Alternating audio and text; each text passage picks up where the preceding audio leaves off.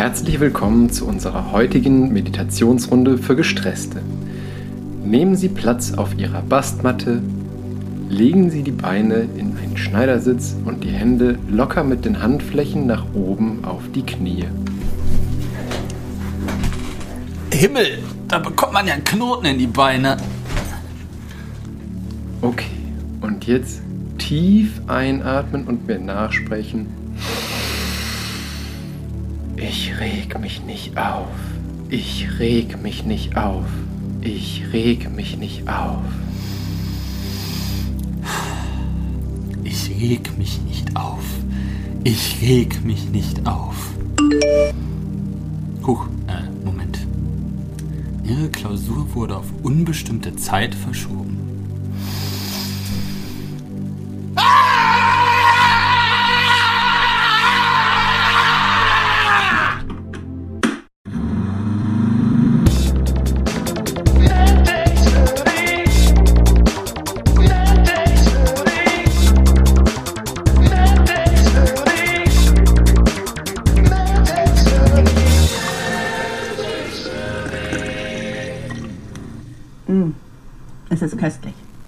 Damit herzlich willkommen zu einer neuen Folge MedTech Smoothie, Folge Nummer 33 und ganz entspannt auf meinen Ohren zugeschaltet mein Freund und Kollege Benedikt Standezek aus Aachen. Hallöchen. Ja, ich glaube, ich habe mich jetzt wieder gefangen. Hallo! äh, und mit mir im Zen-Garten Ah, ich wusste, dass du den Garten sagen wirst. äh, der wissenschaftlichen Aufklärung, möchte ich fast schon sagen. Äh, Sebastian Deutsch aus äh, Essen. Immer noch. Hallöchen, genau. Ja, ich bin immer noch verwirrt. Er arbeitet ja jetzt nicht mehr in Essen, sondern in Düsseldorf. Aber wohnen tue ich noch in Essen. Ja. Von daher alles seine Richtigkeit. Du wohnst da ja auch nicht. Genau. Vielleicht ein bisschen zur Erläuterung von dem Intro. ähm, ich bin momentan nicht ganz ungestresst, sagen wir so. Das hat einige Gründe, die aber weitestgehend mit meinem äh, beruflichen Umfeld hier zu tun Schrägstrich. Schrägstrich Uni. Ja, ist egal. Ich möchte das doch nicht weiter vertiefen, das macht nur schlechte Laune. Und schlechte Laune wollen wir hier ja nicht. Nein. Nein. ah, es kommen auch wieder bessere Zeiten. Ja, war- das, das stimmt. Es ist auch tatsächlich alles nur am Rand Corona bedingt. Das ist so dieser, da- das, das ist so quasi so ein Grund-Corona-Tremor, der so, ein, äh, so ein bisschen da Stress einwirkt. Aber eigentlich ist es mehr die Unfähigkeit von Behörden und äh, starren Strukturen innerhalb einer Universität auf sowas zu reagieren, äh, die dann wirklich das fast zum Überlaufen bringen. Man sich eigentlich nur denkt, diese entweder, also das ist so eine Mischung aus, die haben keinen Bock und sie wollen nicht. Oder sie haben Spaß daran. Oder alles. Wahrscheinlich. Wahrscheinlich ist es eine makabre Mischung aus allem. Aber das Ja. ist ja auch nicht nur an der Uni so, so wenn ich mir auf, an, äh, auf das schaue, was so momentan äh, so grundsätzlich los ist, auch in der Politik, in, vor allen Dingen in der, was man ja bei uns hier relativ in NRW relativ gut mitbekommt, in der NRW-Landesregierung, da denkst du dir auch nur, wenn es nicht so traurig wäre, wäre es fast komisch. ja. Auch ich habe heute auch wieder die da im Newsticker Nachricht gesehen, Lockdown bis April verlängern. Mi- Mittlerweile mir geht's Warte, einfach auf könnten, den wir, Sack. könnten wir sagen, dass, da können wir aufhören, das Lockdown zu nennen? Das ist nämlich auch schon was, wo mir die Ja, Schlagader das- anfängt zu pochen. Immer dieses Suggerieren, Ja. dass wir tatsächlich irgendwie im Lockdown wären, ist halt, das ist halt einfach falsch. Ja, das ist. Aber mittlerweile ist es auch einfach. Also, ich habe die Schnauze voll, aber irgendwie gepaart mit auch einer gewissen Gleichgültigkeit einfach mittlerweile. Das, muss ist ich einfach so. drauf aufpassen. Einfach nur noch so ein Schulterzucken. Ja, bei mir schwingt das dann auch immer zwischen purer Wut und Aggression, die nur dadurch kontrolliert werden kann, dass ich von meinen Eltern vorher gelernt habe, dass Leuten ins Gesicht schlagen böse ist. und einfach nur, boah, mir geht das so auf den Zeiger. Ja, man, man wird einfach irgendwie müde mit der Zeit. Ja, also ich kann vor allen Dingen nicht verstehen, wie man von, äh, also von vor allen Dingen unserer Generation verlangen kann, bei allem, was sie tun, beruflich, äh, ausbildungstechnisch, hochflexibel zu sein und was das angeht und dann so äh, Dinge Jo. zu brechen, äh, zu bringen, wie nach dem Motto, ja, wir haben das jetzt erstmal entschieden für die nächsten zwei Wochen und dann kommt in den zwei Wochen raus, yo, äh, wir sind wieder an der Notbremsgrenze. Und also, nein, das darf jetzt erstmal nicht angewendet werden, weil wir müssen jetzt warten, bis wir uns wieder das nächste Mal treffen, äh, um dann irgendwas Neues zu entscheiden. Dann, also, ich verstehe es nicht. Das ist ja, ja, das gleiche wie wenn, wenn man, wenn man eben flexibel auf was reagieren könnte, dann könnte man wahrscheinlich auch mehr öffnen, wenn man die richtigen Sachen immer öffnet und schließt. Da wo man halt Infektionen hat und nicht und nicht immer diese Pauschalen. Aber ich glaube, das ist dann das Problem, weil dann müssten einzelne Leute Macht abgeben und Entscheidungsgewalt. Und wir sind in einem Wahljahr und das mag keiner. Und das habe ich das Gefühl, dass man das momentan merkt. Ja. Ich muss auch sagen, also auf Holz klopfen echt. Äh, ich bin heil. Ja, das war tatsächlich Holz. Mein Schreibtisch ist Holz. ähm, ich bin mehr als heilfroh, dass ich meinen, meinen Abschluss noch vor beziehungsweise zum Anfang von dem ganzen Corona gemacht habe, wo das noch in, äh, in normalen Wegen lief, weil das Semester, was nach mir war, ähm, nee, stimmt gar nicht das Semester nach mir, sondern zwei, zwei Semester nach mir, also die sozusagen parallel zu mir hätten das zweite Staatsexamen machen müssen, wo ich das dritte gemacht habe. Da haben sie ja gesagt so, Ah, nee, zweites Staatsexamen geht nicht. Da sitzen zu viele Leute halt in einem großen Saal, wo Ansteckungsgefahr, bla bla, haben sie auch recht. Aber die Lösung, wir machen es einfach gar nicht, schicken die Leute ins äh, praktische Jahr und nach dem praktischen Jahr machen wir dann zweites und drittes einfach zusammen. Genau, Aber, ist überhaupt kein Problem, weil genau, Studenten sind mehr, ja. Mehr Urlaubstage äh, zum Lernen? Nö. Generell mehr Zeit zum Lernen? Nö. Irgendwie abspecken, damit es machbar ist? Nö. das, das ist ja grundsätzlich was, was man an Uni sieht. Das wird, das ist gar nicht, das wird, da wird überhaupt gar keine Accountability vor, äh, zum, weil es sind ja Prüfungen. Du hast das ja alles gelernt, weil Studenten sind quasi wie wieder beschreibbare Disketten.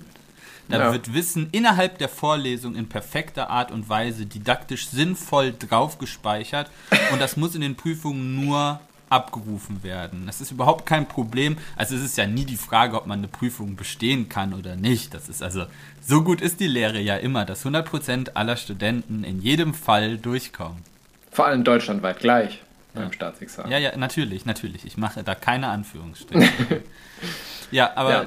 das sind also gut, dass du das sagst. Wobei mir tatsächlich äh, jetzt schon, also bei uns an der Uni ist es für die alle Mediziner gibt es äh, quasi die haben so einen Freifahrtschein. Also nicht, nicht die selber, sondern die Fakultäten.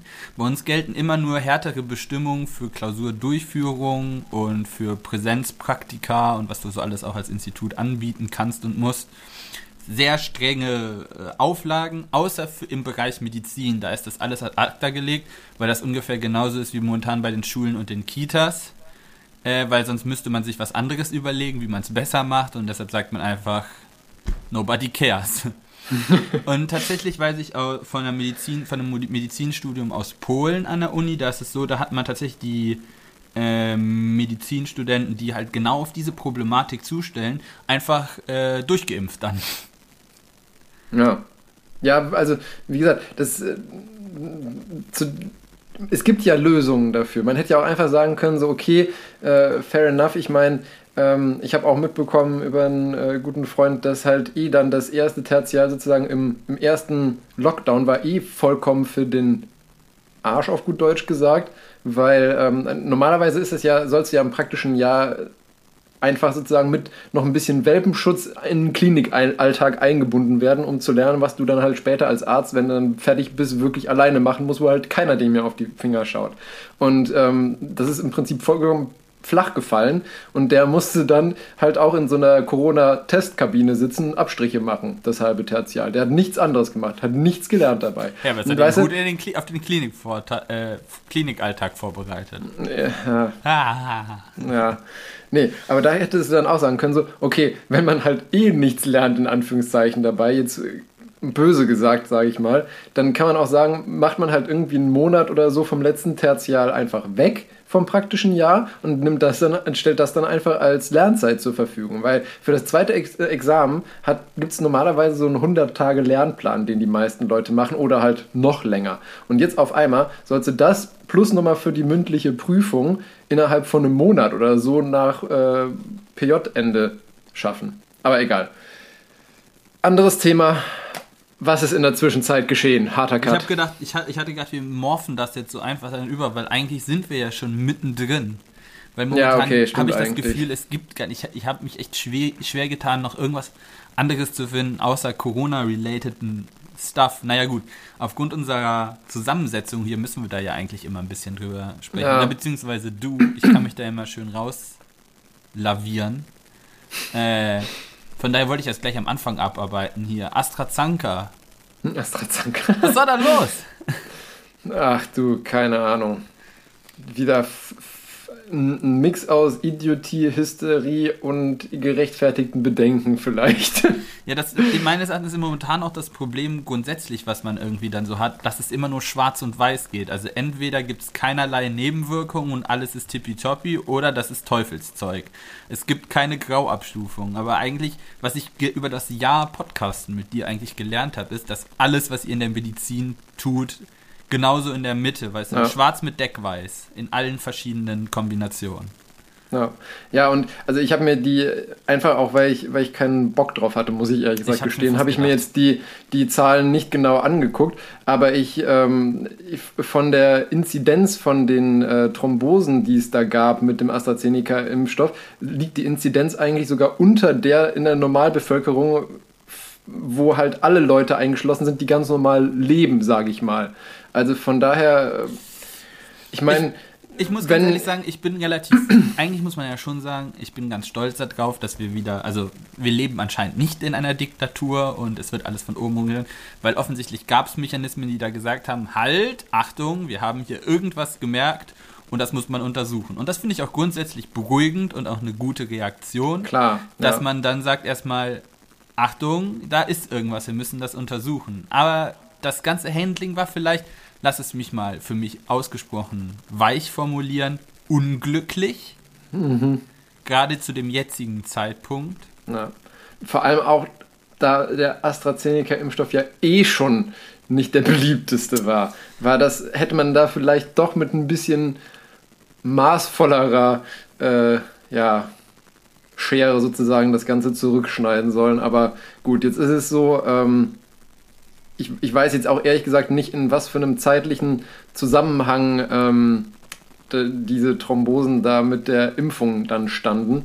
Ähm, Ist das ist ja auch jemals, ist das bis jetzt tatsächlich irgendwie, also mir ist es dann noch nichts, jetzt wirklich, wo ich gedacht hatte, so, oh, das hat mal jemand wirklich statistisch aufgearbeitet oder sowas. Ich, ich muss ganz ehrlich gestehen, ich weiß es nicht. Ich habe es mir nicht oh angeguckt. Gott, Agathe. Dann Ähm, verweisen wir auf andere Quellen und spekulieren da gar nicht weiter.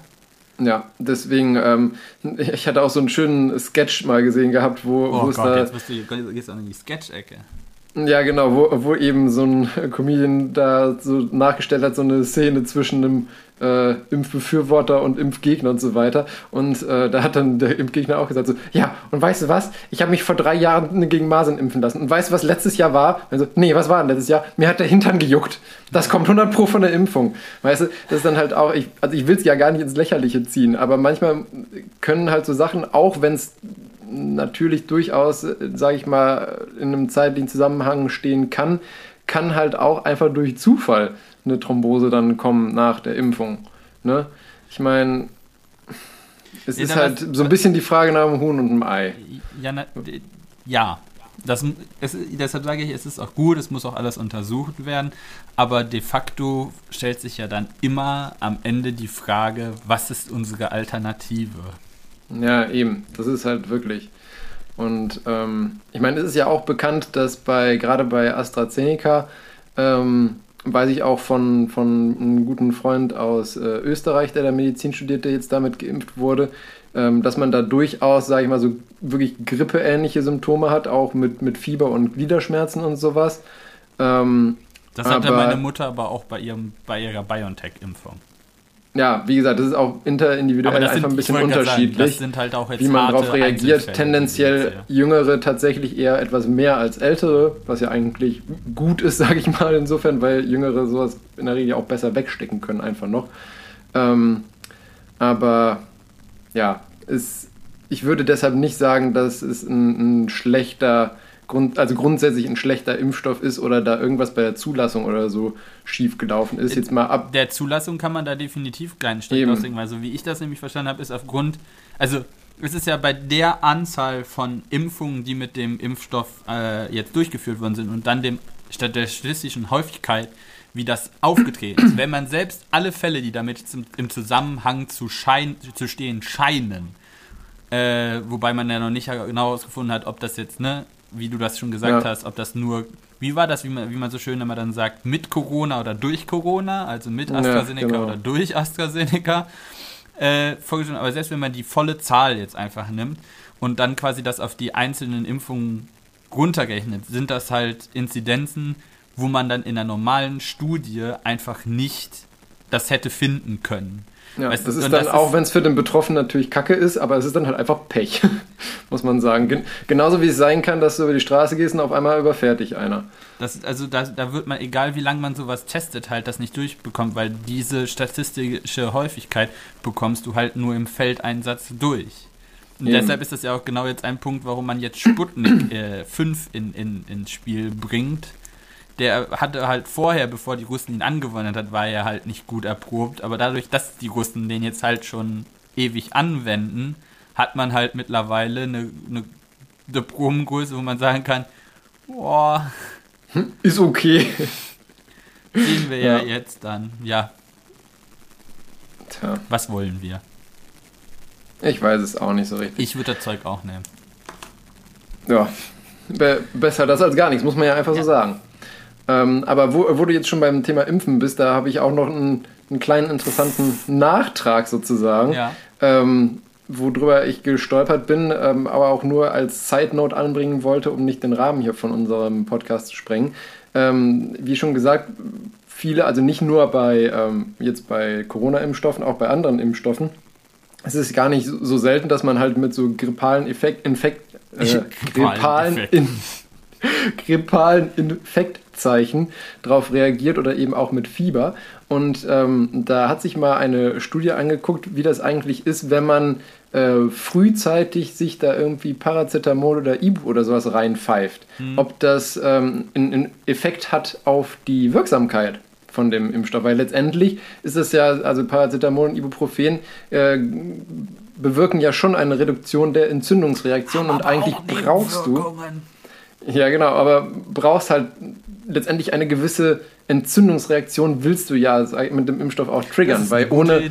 Ja, ohne, Also, ohne Reaktion auf den Impfstoff kriegst du halt auch keine Antikörper. genau so habe ich das meiner Mutter nämlich auch gesagt, weil die nämlich auch gesagt hat, äh, jetzt hab ich so, ja, wenn Ja, du keine und- hättest, dann Ja, und ähm, deswegen ist es halt auch so, dass die haben das eben äh, kontrolliert letztendlich und die haben gesehen, dass wenn man ähm, schon sozusagen direkt zur Impfspritze prophylaktisch sich irgendwie eine Ibu reinpfeift oder irgendwas Gleichwertiges, dass die tatsächlich am Ende mit ähm, logischerweise zwar weniger Symptomen, klar, aber auch mit einem geringeren Titer, also Impftiter letztendlich rauskommen. Und, ähm, die, haben da, und die haben die Empfehlung gegeben, das war auch jetzt nicht an einem Corona-Impfstoff erprobt, sondern an, ähm, ich glaube, Masern, Mumps, Röteln war das. Ähm, und die haben äh, dann letztendlich die Empfehlung gegeben, dass man sechs Stunden nach der, also bis sechs Stunden nach der Impfung abwarten soll, mindestens, bevor man ähm, sich da eben etwas reinpfeift. Ich meine, das ist eigentlich ein relativ kleiner Zeitraum. Das finde ich auch ertragbar, wenn man meint, eine Ibo oder so dafür dann zu brauchen. Ja. Die haben auch gesagt, wenn man sozusagen auf der sicheren Seite sein möchte, dann am besten gar nichts. Aber sonst meinten sie, dass man ähm, das ab sechs Stunden danach konnten sie zumindest keine signifikanten äh, Unterschiede mehr beobachten. Useful Consumer Advice. Genau. Das heißt, wenn man sowas braucht, dann so lange warten, weil sonst hat man sich das, was man dann quasi so, äh, sowieso unterdrücken wollte, den Stress, den man sich eh angetan hat, war dann für den Arsch. Genau. Okay, Ja. gut zu wissen. Und, und auch noch, um jetzt, sage ich mal, den, Corona-Teil für, die, für diese Folge Wir abzuschließen. einen Disclaimer vor die Folge hängen. Bitte Ja. überspringen Sie die ersten 20 Minuten, wenn Sie keinen Bock auf Corona haben. Ja. Ähm, in Frankreich gab es jetzt in der Bretagne äh, ein, ein Cluster-Auftreten von Corona-Fällen, wo in Anführungszeichen, ausdrücklich fette Anführungszeichen, die PCR zum Nachweis nicht mehr funktioniert hat, hieß es. Ähm, Wenn du schon so In- formulierst, steckt da mehr hinter. Ja, genau, weil ähm, man, also zu dem Zeitpunkt, wo ich den Artikel gelesen habe, ähm, war es so, dass es nicht äh, hundertprozentig so war, dass die PCR nicht mehr funktioniert hat. Kein Schwarz und muss- Weiß? Nee, kein Schwarz und Weiß. Ähm, weil man muss nämlich sagen, bei diesen, bei den äh, Tests auf Corona, da, also der, der PCR-Test funktioniert letztendlich so, dass du dir ähm, einen spezifischen Abschnitt auf dem Erbgut von dem Virus aussuchst und den dann im Labor versuchst zu replizieren und sagst, okay, wenn ich eine bestimmte Anzahl von diesem Abschnitt habe, dann ist der Test positiv. Und ähm, da war es wohl so, dass einer, also man untersucht bei diesen Tests nie nur einen einzigen Genabschnitt, weil ebenso Genabschnitte durch Mutationen zum Beispiel sich verändern können, sodass der Test darauf nicht mehr anschlägt. Deswegen ähm, wird eigentlich standardmäßig auf drei Regionen in dem Spike-Protein ähm, getestet, letztendlich mit dem PCR-Test. Und da war es wohl so, dass eine Ebene komplett ausgefallen ist und die anderen ähm, schwächer positiv waren, trotz tatsächlich relativ hoher Viruslast als äh, zuvor. Also man weiß auch noch nicht, ob das ein, ein Laborfehler ist sozusagen oder ob das wirklich eine nochmal neue Mutante ist oder so. Also das ist noch so ein bisschen mit Fragezeichen. Aber da gab es dann natürlich auch schon wieder einen Aufschrei so nach dem Motto so, ist Corona jetzt schon so mutiert, dass wir es nicht mehr nachweisen können. Ich meine, das wär, wenn es wirklich so wäre, muss man gestehen, das wäre wirklich Mist, auf gut Deutsch gesagt. Ja, gut, aber, es hätten sehr ähm, viele Leute ihr, äh, endlich ihren Willen, dass die positiven Testresultate zurückgehen würden. Das stimmt, ja. Aber lange Rede, kurzer Sinn, abwarten ist die Devise. Ja, It's your turn. Du hattest noch was für zwischendurch. ich habe mein Fahrrad wieder fit gemacht. Das hat mich Oh, tatsächlich wie sehr schön. gefreut. Jetzt so nach dem Winter. Ich habe tatsächlich ein paar neue Teile dran gebaut, habe mich massiv über meinen Aachener Teileausrüster hier äh, aufgeregt. Kleinen Raketenantrieb. Nein, so schlimm war es nicht. Es gab eine neue. Gabel und ich habe jetzt so eine fancyge, eine RockShox Langweilig. eine RockShox Lyric, äh, die auf zwei Positionen tatsächlich genutzt werden kann. Das heißt, solange ich auf Asphalt fahre oder sowas, kann ich die auf 90 mm Federweg begrenzen. Das heißt, es ist äh, deutlich angenehmer oder äh, energieeffizienter zu strampeln. Und sobald ich quasi äh, in den Wald fahre, kann ich da einen Hebel umlegen und kann die auf 170 mm Federweg äh, erhöhen. Weil die zwei Positionen hat, in denen quasi die pneumatischen Federn arbeiten. Das funktioniert quasi, du hast ein Ausgleichsgefäß und kann, dadurch kannst du quasi ein bestimmtes Gasvolumen dann abtrennen, sodass du quasi dann den Federweg einfach variieren kannst. Das ist einfach ziemlich cool. Das stimmt. Kurz erklärt. äh, und noch also eine kleine Side Note, die mich sehr zum Schmunzeln gebracht hat. Äh, es geht um Tesla und äh, den nicht mehr CEO äh, Elon Musk, weil er hat sich einen neuen Titel verliehen. Er ist jetzt nicht mehr der, der CEO von Tesla, sondern der Techno King of Tesla. Kein Witz. Also ich bin mir ziemlich sicher, der hat halt, das kam, kommt halt aus Social Media, ja, aber bei dem Mann kann man sich das halt auch wirklich vorstellen. Und im gleichen Atemzug wurde dann von Tesla auch äh, erklärt, dass ähm, der CFO, also der äh, Chief äh, Finance Officer, also der für die Finanzstudie, nicht mehr quasi der Finanzheini ist, sondern der Master of Coins. Das, das klingt irgendwie nach Videospiel. Äh, Also Master, Master of Coins noch mehr als Techno King of Tesla. Ja, mir, mich hat das tatsächlich ein bisschen an Game of Thrones erinnert, weil da gibt es ja auch immer den, den, den, äh, den Meister oder den Herrn der Münze, quasi den, den Stadtkämmerer. ja das stimmt. Aber ja, ich fand es einfach lustig. Das ist immer so, das, das ist immer, wenn ich mich ganz aufrege, dann, dann scrollt man da mal durch und denkt sich, ach, wie nett. Ja, das wollte ich. Also in einerseits ist diese, der Elon Musk ja schon genial, aber irgendwie hat er auch echt einen Vogel, muss man einfach naja, sagen. die Frage ist halt, ob das eine das andere ein bisschen bedingt, ne? Klar, eben. Ja. Und da sagen wir, mit dem, mit dem Maß an Erfolg kann man sich ein gewisses Maß der Exzentrik ja auch leisten. Absolut. Ja, ähm, dann haben wir jetzt erfolgreich fast eine halbe Stunde erstmal für unsere Einleitung gebraucht. Kommen wir doch zu unseren tatsächlichen Themen. Was hast du uns Schönes mitgebracht? Ja, ich habe tatsächlich ein bisschen gestruggelt, irgendwelche Themen zu finden. Dabei hatte ich ja Gott sei Dank von letzter äh, Folge noch eins übrig. Also das gibt's dann heute. Nämlich die Causa Obscura Flieh, kleiner Golfball. Äh, und äh, vorneweg, äh, dann als Paper, habe ich mir, ähm, ja, die Entwicklung eines Terminators rausgesucht. Oh, sehr schön. Also wenn Corona die Menschheit nicht finisht, wird das definitiv dann der Fall sein. Und das Erschreckende ist, dieses, de, diese, dieses Paper datiert aus dem Jahr 2009 zurück. Oh, Ja, ups. upsi. Ich hoffe, äh, Ich muss ja schon sagen, äh, also es müsste auch so um den Dreh eigentlich fast gewesen sein, weil die gibt es ja auch schon lange. Schon die, also die ersten aufrecht laufenden Viecher von Boston Dynamics Ja. haben mir Angst gemacht. äh, und wenn ich die, die zwei Ideen, also diese Ideen, die hier geschildert worden sind, und das kombiniere, dann, ähm, ja, ist Corona Na. unser geringstes Problem. Ja, naja, KI geht ja auch immer weiter. Na, und ich habe lustigerweise letztens erst ein äh, Video gesehen, die haben jetzt ja den, ich weiß jetzt nicht, ob es der erste, aber ich, ich glaube tatsächlich ist der erste für normale Industrie, sage ich mal, und nicht Militärnutzen verfügbaren Haben die nicht irgendwie mit Roboter, Hyundai den Spot. zusammengetan jetzt? Das war ja nicht, aber da diesen kleinen Roboter, gelben Roboterhund Spot heißt Ja. er ja. Ähm, den, der ist ja jetzt in Anführungszeichen frei verfügbar, sofern man das nötige Kleingeld und so weiter hat. Und da hatte ich auch schon ganz interessante Anwendungen gesehen, zum Beispiel von einem Autovermieter, der den im Prinzip als, ähm, als ja, Angestellten zum Abchecken von, von Autos nutzt. Also wenn neue Autos irgendwo geparkt wurden, dann Ja. latscht er los und scannt den einmal von außen rundherum ab, ob irgendwelche Blötschen oder sonst irgendwas dran sind.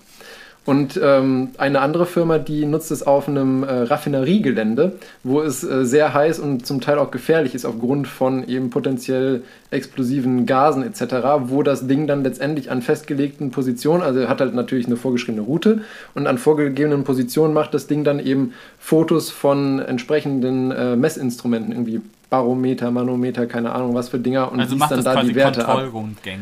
Genau, aber statt eben einer äh, Person, die sich damit dann potenziell in Gefahr bringt, sage ich mal. Also Das fand ich auch schon ganz cool. Das ist in der Tat, das hört sich ganz gut an.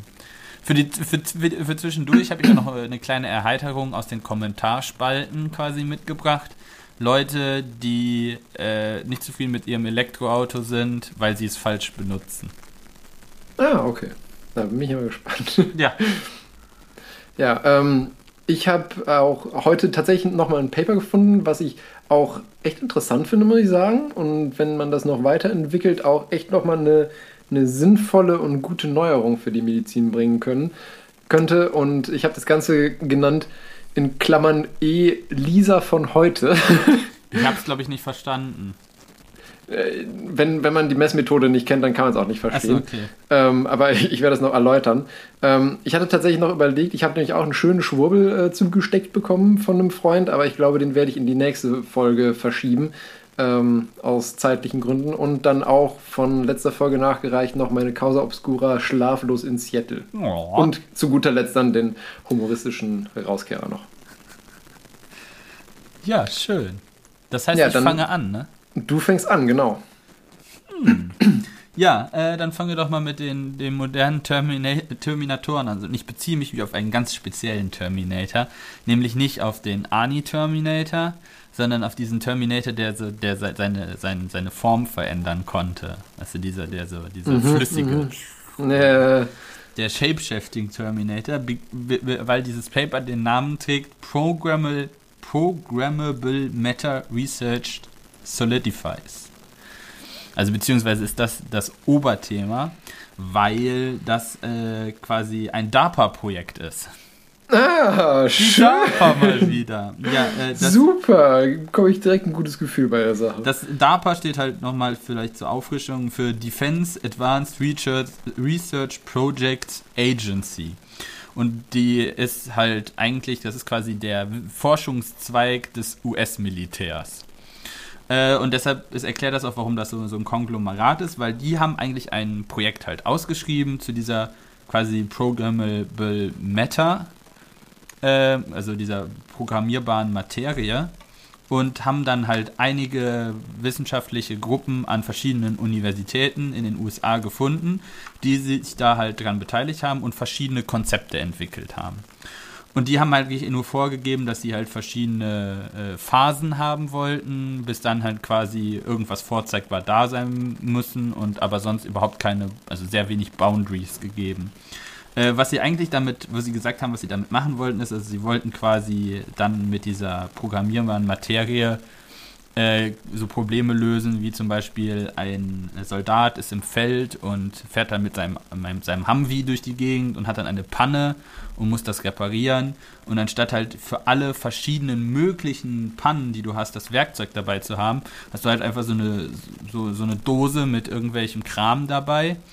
Äh, den du halt zu allem machen kannst, was du da gerade brauchst. Also wenn du jetzt, sagen wir mal, dann halt äh, einen Hammer brauchst, dann wird er halt dann zu einem Hammer oder zu dem Schraubenschlüssel oder was auch immer, so dass du halt quasi alles, was du gebrauchen könntest, mhm. immer an der Hand hast. Ja, es ist natürlich nett formuliert, weil äh, für mich hört sich das wieder so, was ich immer sehr interessant finde, das ist so eine Enabler-Technologie. Das heißt, wenn du dir mhm. das, also es geht da nicht um eine konkrete Umsetzung, sondern wenn du einmal dieses Prinzip der programmierbaren Materie gelöst hast, kannst du damit, äh, also auf gar keinen Fall Waffen oder so. Nein, nein, nein, nein. Auf keinen Fall könntest du damit äh, so, so Dinge machen, wie dass du aus irgendwas un äh, was irgendwas, was sehr harmlos aussieht, etwas Gefährliches machst und das dann wieder zu etwas Ungefährlichem machst, sodass mhm. keine Spuren zurückbleiben. Super. Das würdest du natürlich niemals Ganz damit klasse. tun. ähm, aber ja, und da sind sie tatsächlich mit äh, ein paar sehr interessanten ähm, Ideen äh, herausgekommen. Äh, und tatsächlich ist das hier auch die, die, dieser, der Programmmanager Dr. Mitchell R. Zaken, hat er tatsächlich, als er das erklärt hat, was das Projekt beinhaltet und was es war, dann nämlich auch tatsächlich, ähm, hat er auch dann eben die Robots that flow like mercury through small openings and enter oh caves and bunker complexes. Und da dachte ich mir so, yo, irgendwoher kenne ich das. ähm, hm. Aber genau so, so war das halt. Und dann dachte ich so, ja, okay. Ähm, und letztendlich hat das ein, ein ganz neues Feld, ein ganz neues Studienfeld gegründet, nämlich, wie haben sie es genannt? Infochemistry. Also das ist ja letztendlich soll das halt nicht sein als eine Kombination aus einer Informationstechnologie äh, und äh, Chemie. Das heißt, du möchtest halt eigentlich, Achtung, Materie informieren. Das können mhm. die ganzen Esoteriker ja auch besonders gut. Aber die haben sich hier tatsächlich äh, darum bemüht, das mal in einem wissenschaftlich nachweislichen Ra wahren Rahmen umzusetzen. Äh, und ich fand tatsächlich cool, dass es so viele vollkommen verschiedene Umsetzungsmöglichkeiten waren, die dann da auch dargestellt worden sind. Natürlich mit nichts Genauem, weil naja, man kann es sich vorstellen, das ist halt, lagert halt in irgendwelchen Militärkellern. Aber das, was man nur weiß, wollte ich nur sagen. Es gab zum Beispiel ähm, ein, zwei Teams aus Harvard, zwei Teams vom MIT und eins von der Cornell University. Also, da haben sich nicht die ganz blöden Leute dran beteiligt. das stimmt. Ähm, und da waren halt äh, äh, Forscher aus der Robotik, Biologen, Chemiker, äh, dann Ingenieure und Physiker mit dabei. Also total interdisziplinär, durch nichts eigentlich begrenzt. Also alles ist möglich, alles ist erlaubt. Äh, die sollten mal richtig da Haywire gehen, äh, da dran. ähm, und eins, was ich, was mir auch tatsächlich als erstes eingefallen wäre, wie ich sowas machen würde, ist so ein bisschen wie so ein selbstfaltendes Origami gewesen. Das heißt, die hatten einfach Papier, das aussieht wie so ganz normale Sheets, also ganz normale Blätter. Mhm. Äh, und das hat sich dann, das konnte man dann halt äh, in verschiedene Formen, in dreidimensionale Formen falten. Vorteil wäre natürlich, du, wenn wir das wieder jetzt auf diesen harmlosen äh, Werkzeugeinsatz zurückführen. Du könntest halt mit sehr wenig Platz halt einfach verschiedene Papiere, also so ganz dünne mhm. Sheets, mhm. irgendwo in so einem, weiß ich was, in so, in, in so einem Aktenordner zum Beispiel lagern. Dann nimmst du das da raus und aktivierst das irgendwoher. Zum Beispiel, was ja auch bei Formmateri formverändernden Materialien genutzt wird, wenn da Hitze zum Beispiel drauf einwirkt, dass sich dann halt äh, Materialien, Formgedächtnismaterialien heißen die, das war mir entfallen, quasi du hast äh, dann das eine, dass diese Form sich immer wieder zurückerinnert. Das heißt, die ist dann in eine andere Form gebogen und wenn die dann mit Hitze zusammentrifft, dann ändert sie sich wieder in ihre vorherige Form und faltet sich dann wieder zurück. Das hat halt nichts mit Gedächtnis zu tun, sondern eher damit, dass du halt eine Form hast und diese Form halt sich verändern lässt und dadurch, dass du dann halt mechanische Spannungen in dem Material hast, die du dann halt durch die Hitze wieder aktivierst, zieht sich das halt einfach, diese mechanischen Spannungen sind an Lichtsendes dann, äh, aktivieren dann halt Kräfte.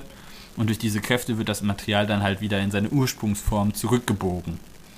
Äh, und daraus könnte man sich ja vorstellen, du hast diese dünnen Blätter, ich möchte es nicht Papier nennen, Blätter, und die könntest du dann halt einfach mit Hitze aktivieren oder weiß ich was, Wasser, irgendein Aktivierungsmedium halt. Oder mit Strom zum Beispiel. Du würdest dann halt eine Spannung anlegen und dann faltet sich das zum Beispiel in einen, äh, in einen Schraubenschlüssel, den du gerade brauchst. Das heißt, du bräuchtest halt keinen schweren, klonkigen Werkzeugkasten mit Schraubenschlüssel mitführen, sondern könntest einfach dieses Papier nehmen, plopp, und das faltet sich dann wieder in eine. So, einfach nur eine Aktentasche und eine Autobatterie. Quasi, die Autobatterie hättest du ja bei deinem Humvee ja, dann eh schon dabei oder so. Das fand ich tatsächlich sehr interessant und das könntest du halt für vieles auch machen, wenn du irgendwelche Ersatzteile brauchst. Zum Beispiel, wenn du Ersatzbleche bei einem Flugzeug brauchst oder sowas, die müsstest du dann nicht in ihrer gebogenen. Form lagern, sondern könntest einfach gerade gut lagerbare Platten und die könntest du dann zu jedem ähm, Ersatzteil, was du dir vorstellen kannst, wieder zurechtbiegen. Das erinnert mich ein bisschen so an die Science-Fiction-Filme, wo du einfach nur so eine Tablette irgendwie auf den Teller tust, einen Tropfen Wasser drauf und fump, hast auf einmal ein Steak oder so da. Ja, aber sowas wäre das halt genau. Oder ich hatte ja, auch gedacht, genau. so ein bisschen an den Iron Man-Suit. Ja, stimmt. Dass sich das ja. so alles so ausfaltet. Du hast etwas äh, sehr kompakt und dann, das war halt so deren. Also es war nicht voll variabel, weil du natürlich ein bisschen an den, an, äh, durch, weil du es halt immer falten musst, bist du bei den Formen ein, ein bisschen begrenzt. Aber das scheint, also das hörte sich für mich an wie die äh, am einfachsten zu erfassende Lösung für das Problem. Ja. Äh, und dann wurde es nämlich auch ziemlich äh, verrückt, was nämlich Harvard sich ausgedacht hatte. Die haben einen DNA-basierten Ansatz gewählt. Äh, die haben nämlich klei kleine Partikel genommen und deren Oberfläche mit einer DNA versehen. Was, warum man DNA genommen hat, habe ich so verstanden, weil DNA ja quasi äh, biologische Moleküle sind, die du in Anführungsstrichen programmieren kannst. Weil letztendlich ist ja DNA, also die Gene, die da drauf sind, nichts anderes als gespeicherte Information. Ja. Halt chemisch, biologisch gespeichert. Das heißt, du könntest die halt je nach äh, die Informationen, die da drauf gespeichert sind, je nach Wunsch ändern, um halt und verschiedene Basen austauschen wir sprechen halt jetzt nicht von so komplexer DNA wie halt bei Menschen oder Tieren oder was auch immer oder Pflanzen, sondern halt relativ simpel. Und was dann noch der, warum man das dann macht, wäre ganz cool, weil diese DNA, je nachdem wie du sie programmierst, dann halt quasi als wie ein, ein äh, biologischer Klettverschluss wirken soll. Das heißt, je nachdem wie diese DNA halt kodiert ist oder eben halt dann in dem Fall aufgebaut ist, haftet sie an anderen äh, Partikeln mit dieser Oberfläche halt anders dran. Und dann hättest du quasi, okay. dass die wie so Klettband so blop, blop, blop aneinander einfach kleben bleiben, je nachdem wie diese DNA halt äh, kodiert ist. Und damit könntest du auch dann verschiedene Strukturen aufbauen. Es wäre halt deutlich komplexer und aber auch halt deutlich variabler, was du damit anstellen könntest. Stimmt. Was ich mich frage, ist, wie gut natürlich der Halt da ist wahrscheinlich schlechter als bei dem faltbaren Origami, weil halt einfach die Moleküle nicht so viel ja. Kraft übertragen kann, aber es ist halt Adhäsion. Und modern, ja. wenn du sicher von modernen Klebstoffen weißt, hält das schon einiges. Ja, interessant. Die Frage ist halt nur, was du davon erwartest. Und so wie ich das, wie dieser ganze Projektaufbau sich für mich gestaltet, ist es halt, dass sie nicht zwangsläufig einen Mechanismus für alle ihre Anwendungsmöglichkeiten suchen, sondern dadurch, dass sie ja auch extra herausstellen, dass sie verschiedene Ansätze haben, äh, mhm. heißt das ja für mich auch, dass man verschiedene Ansätze für verschiedene Problemlösungen äh, auswählen ja, kann. natürlich. Also du wirst halt macht, nicht macht ja auch Sinn. Also ich meine, wenn du, wenn du halt einen Reifen flicken willst oder so, brauchst du halt andere Anforderungen, wie wenn du aus deinem Stoff da halt wirklich jetzt, sage ich mal, irgendwie ein MG oder so bauen willst. Ein vollkommen ungefährliches äh, genau. Werkzeug. Ja, aber genau das ist es halt und dann fand ich das eigentlich eine ziemlich coole Idee. Äh, wie sie das programmieren wollten, hatten sie hier geschrieben. Da, ich bin da halt absolut kein, äh, kein Fachmann, aber ich habe mir das dann durch, weil ich dann natürlich gefragt habe, wie, wie wollen sie das machen? Das ist ja ganz nett, das kannst du erstmal sagen, ja, aber wie machst du das?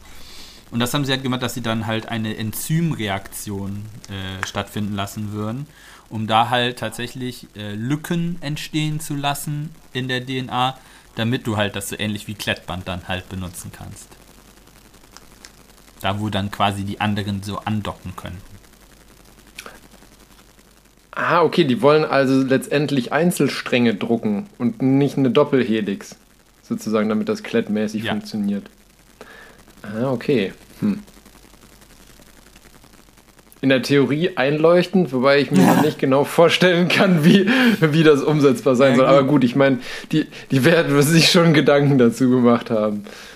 Also, das ist halt von 2009, also wer weiß, wo das Moment mittlerweile so ist.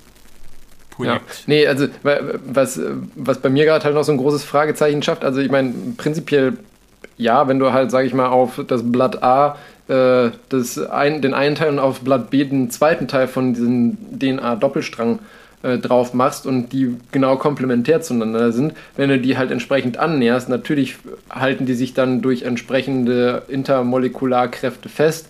Ähm, ich weiß halt nicht, wie gut du das äh, in der Praxis machen kannst, dass du die erstens, weil das sind ja, äh, das sind ja Abstände, die du unterm äh, Elektronenmikroskop nur sehen kannst. Ne? So nah musst du die dann aneinander bringen. Und da ist dann, wenn du an die, also wenn ich dann an die Praxisanwendung denke, ist dann auch so, das muss ja hyperrein sein, theoretisch eigentlich, die Oberfläche, dass da keine störenden Partikel dazwischen sind. Weil sobald du ja Staub drauf hast, kannst du sie schon vergessen, den Mechanismus. Ähm, aber also in der, in der Theorie macht das auf jeden Fall schon mal Sinn für mich. Ich weiß jetzt nur nicht, wie praktikabel das ist, aber du hast ja auch schon gesagt, das sind eben Enabler-Technologien und verschiedene Ansätze. Richtig. Es geht, glaube ich, auch nur tatsächlich um die Entwicklung dieser Grundprinzipien, Ja, was ja. du dann damit machst. Ja. Beim MIT gab es auch noch quasi was so, ich würde es als Nanobot-Technologie bezeichnen. Die, die sprechen von äh, Mini-Servomotoren, die halt verschiedene Objekte zusammenbauen. Das hat mich so ein bisschen an das erinnert, was hier zum Beispiel bei, ich weiß nicht, ob du den Film iRobot kennst, abgeht Äh, mit so kleinen Robotern, die halt dann Dinge so zusammenbauen oder auseinanderbauen können. Äh, sie haben es dann beschrieben wie quasi ein, äh, ein generalisierter Rubik's Cube. Also diesen Mhm. komischen Würfel, den man halt so drehen kann. ja, der Zauberwürfel. Ja, genau, der Zauberwürfel. Also nicht im Sinne von, dass man sich tatsächlich die Form darstellen kann, sondern die Problemlösung. Dass du halt einen, äh, immer quasi den gleichen Klotz hast, den du halt durch einfache Bewegung zu einer sehr hohen, hö hohen Diversität an verschiedenen Einzelpunkten bringen kannst. Weil du hast ja quasi, es ist immer ein Würfel, aber du kannst sehr viele verschiedene Varianten bezüglich der Oberfläche erzeugen. Und das ist eigentlich immer, weil du möchtest ja möglichst generale Dinge haben, weil du ja viele verschiedene Formen daraus bauen möchtest. Äh, also musst du halt ein Teil haben, was du sehr schnell, sehr einfach spezi spezialisieren kannst.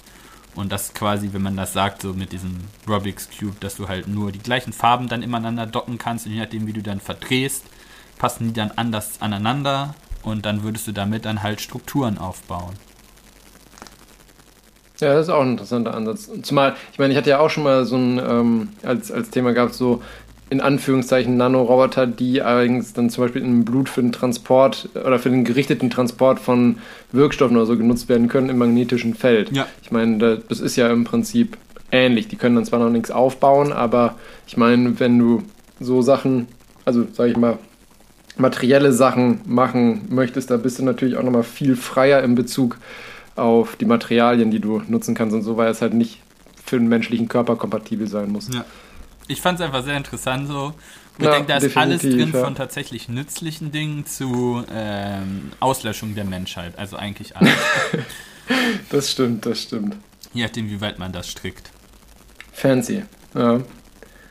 Müssen wir dann eigentlich mal gucken, ob, ob es da Updates zu gibt, sozusagen. Weil, keine Ahnung, wo das. Aber sag ich mal so, inwiefern es dazu Updates gibt, auf die man als Normalsterblicher zugreifen Es kann ja kann. auch immer sein, dass dann das MIT oder sowas aus den Ideen halt noch was anderes gestrickt hat oder sowas. Also das kann ja, weil das ja, Ja. schon sehr, sehr basic ist. Und gerade das, ich hatte ja auch dann dieses, dieses Origami, diese selbstfaltenden Origamis oder so, davon habe ich jetzt auch schon mal noch mal was gehört. Also die, die Prinzipien laufen die halt schon noch mal so über den Weg oder sowas.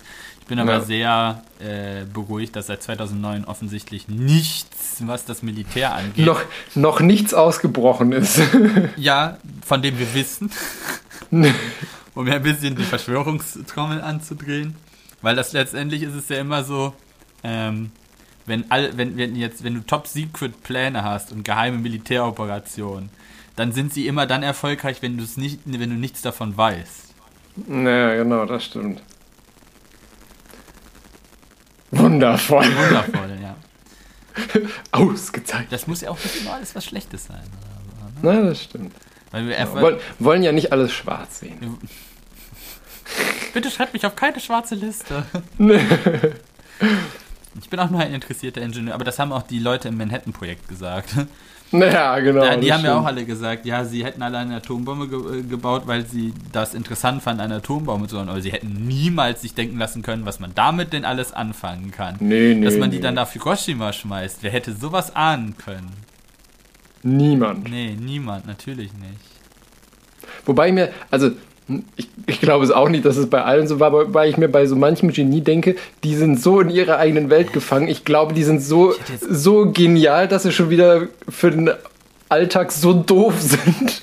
In Anführungszeichen, Meinst das dass sie nicht checken. das, das Gesamtbild, also quasi, Aber bei, bei Einzelnen kann ich es mir schon vorstellen. Also ich denke, also wie gesagt, das Manhattan-Projekt, das war ja nicht eine einzelne Person, das waren ja zig Wissenschaftler und ich glaube nicht, dass dann äh, die sich nicht, also die Mehrheit sich nicht im Bilde war, was sie da gerade genau machen. Aber ich kann mir in Einzelfällen schon vorstellen, dass die dann so in ihrer eigenen Welt gefangen sind, dass sie vielleicht das Auge für, für den Rest der Welt verlieren. Aber also nach dem Motto, man auch hat, nur eine Vermutung. man hat ihnen gesagt, lass uns ein Gerät bauen, das aus einem Flugzeug abgeworfen werden kann und eine thermonukleare Explosion auslösen kann. Und die konnten Wenn dann du nicht, das so formulierst, das und, dann, das und dann ist denen dämlich. nicht die Idee gekommen, dass man das anwenden gesagt, ich halte es- könnte. Ich halte es für unwahrscheinlich, aber nicht für unmöglich. Weißt du, wenn man gesagt Das wollte ich nur sagen. Leuten, die an einem, äh, an einem AKW-Reaktor geforscht hat, da kann man, den hätte man, man sagen können, ja, man kann das auch für Schindluder benutzen oder sowas, aber man kann daraus aus Energie produzieren. Aber wenn du sowas wie, wie, wie eine Atombombe entwickelst, da fällt mir keine plausible Antwort ein, für was du das außer für Zerstörung noch nutzen könntest. Terraforming im All. Zerstörung Terraforming. ist ein nettes Wort für Zerstörung. Okay. Nein, du hast ja recht. Ist ja gut. wählen jetzt nicht die Leute, äh, die äh, äh, quasi die wissenschaftliche Leistung dieser Leute in Misskredit ziehen, aber äh, das ist äh, das, irgendwann kann man mir nicht sagen, davon habe ich nichts gewusst. Ja. Es ist, ist ähnlich wie die ganzen Menschenexperimente äh, im Dritten Reich, wo man auch sagt, das war, das war teuflisch und unmenschlich, aber ohne die wären wir halt in der Medizin an manchen Sachen auch nicht so weit, wie wir jetzt wären, wenn es die nicht gegeben hätte. Nee, muss man halt auch Ich sagen. glaube, da haben wir schon öfters drüber gesprochen, dass das Ja, ein zweischneidiges Schwert sind und wir weder damit verharmlosen wollen, was damit an schlimmen Dingen passiert ist oder so. Aber deshalb habe ich ja dann immer meine einfacheren Beispiele. Ja, ihr mit eurer Medizin, da ist es wahrscheinlich noch ein bisschen dunkler oder sowas.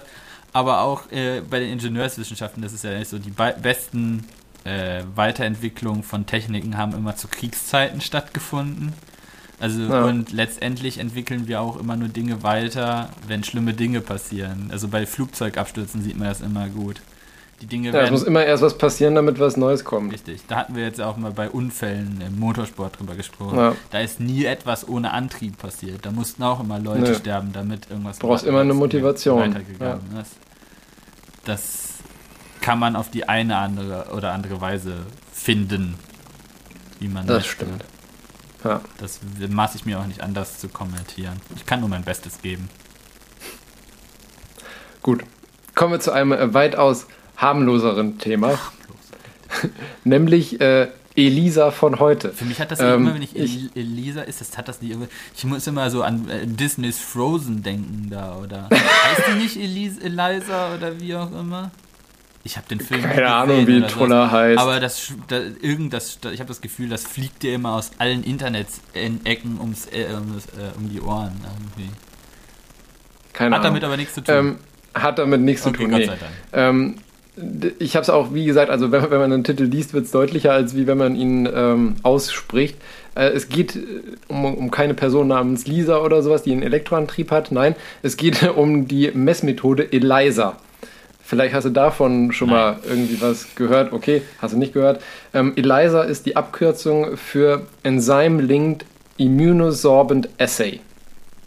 Ein äh, sehr starksiges Wort mit einer, finde ich, eigentlich schön klingenden äh, Abkürzung für eine Messmethode, die aus der heutigen ähm, ja, Medizin und äh, Biochemie, Biotechnik und so weiter eigentlich nicht mehr wegzudenken ist, weil es nämlich eigentlich ein ähm, genial einfache Methode ist, extremst präzise und äh, extremst geringe Mengen von Stoffen nachzuweisen. Ähm, das Ganze funktioniert so, dass du in der Regel eine ähm, halt eine Testplatte, sage ich mal, hast, wo du so dann eben Näpfchen hast, wo du deine Probe dann, also jetzt mal als Beispiel eben eine Blutprobe oder so, reinpipettieren kannst. Ähm, diese Vertiefung in der Messplatte ist vorbeimpft mit einer bestimmten Anzahl an, ähm, an Antikörpern, die eben eine spezifische Bindungsstelle für den Stoff haben, ähm, den du nachweisen möchtest oder den du testen möchtest. Und ähm, letztendlich hast du dann eben Antikörper, Antigen. Also das Antigen ist dann die Oberflächenstruktur von dem Stoff, den du nachweisen möchtest. Und das setzt sich dann eben Schlüssel-Schloss-Prinzip mäßig zusammen. Und der Stoff wird dann letztendlich auf diesen an deiner Messplatte fixierten Antikörpern fixiert. Den Rest spülst du letztendlich dann wieder raus, den du ja nicht mehr brauchst und auch nicht nachweisen willst. Und dann gibst du einen zweiten ähm, Antikörper hinzu, der auch an dein Produkt, das du nachweisen möchtest, an deinen Stoff, den du nachweisen möchtest, dran bindet, der aber an sein anderes Ende gleichzeitig ein Enzym gebunden hat. Und dieses Enzym ist in der Lage, einen ähm, Farbstoff, der in der Reagenz mit drin ist, enzymatisch zu aktivieren. Und ähm, dann, das ist meistens ein Fluoreszenzfarbstoff. Und dann hast du eben eine vorgeschriebene Inkubationszeit für deine Probe. Und nach dieser Inkubationszeit wird letztendlich mit eben einem entsprechenden Licht, unter dem dann dein Farbstoff leuchtet, ein Foto, sage ich mal, gemacht. Und dann wird gemessen, wie stark deine Probe leuchtet. Weil da aufgrund dessen, dass man ähm, weiß eben, das Enzym hat eine gewisse, also du schaffst halt während der Inkubationszeit die optimalen Bedingungen für dein Enzym, was den Farbstoff aktivieren soll. Und du weißt halt, äh, ein Mol Enzyme zum Beispiel schafft es, ähm, so und so viel Farbstoff umzusetzen, was dann in der Konzentration zu der und der Leuchtkraft führt. Und letztendlich hast du dann, kannst dann proportional zur Leuchtkraft darauf schließen, wie viel von deinem Stoff du in deiner Probe hast. Das ist das Grundprinzip äh, des ELISAs.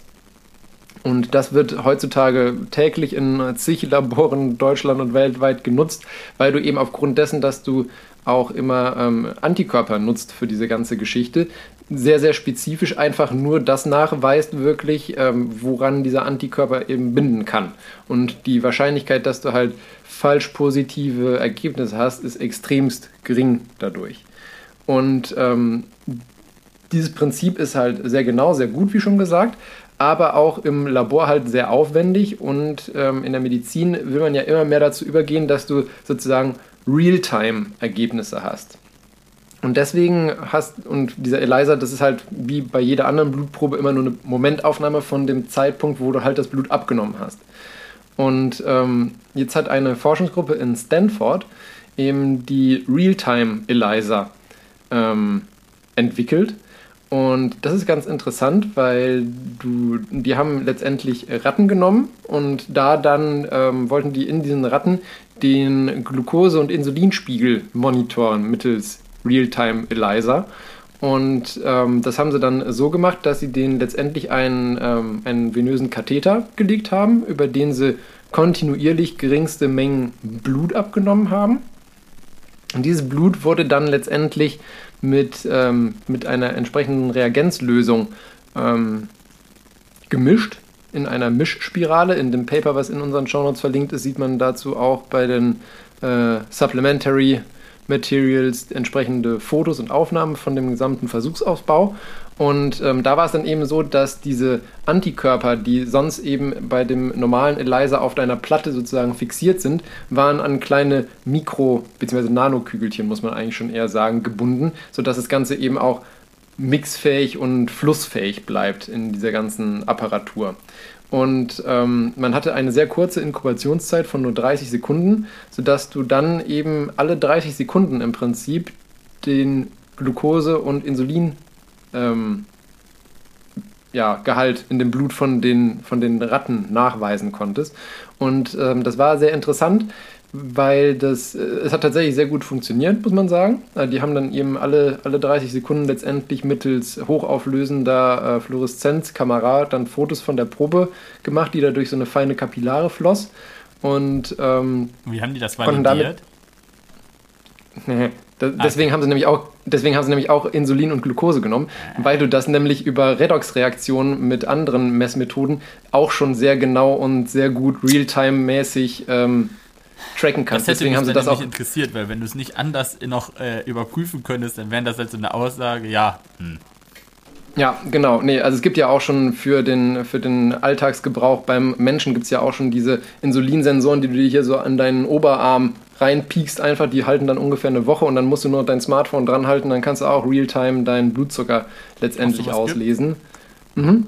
Und das funktioniert, mein, meines Wissens nach funktioniert es über eine relativ, in, also in Anführungszeichen relativ simple Redox-Reaktion, die halt auch sehr genau das Ganze nachweist. Und deswegen haben die das auch genommen, weil man eben da ein entsprechendes schon validiertes Messinstrument hat, was man dann zur Gegenprobe nutzen kann das hört letztendlich. sich clever an. Und die haben auch ein, haben wir da auch einen Graphen, wo sie dann eben gezeigt haben, immer sozusagen die Kontrollmessung und die äh, Realtime-PCR-Messung und da gab es keine signifikanten Unterschiede, zu keinem Zeitpunkt tatsächlich, sogar zwischen den beiden Messmethoden dann letztendlich. Zumindest bei den publizierten Daten dann.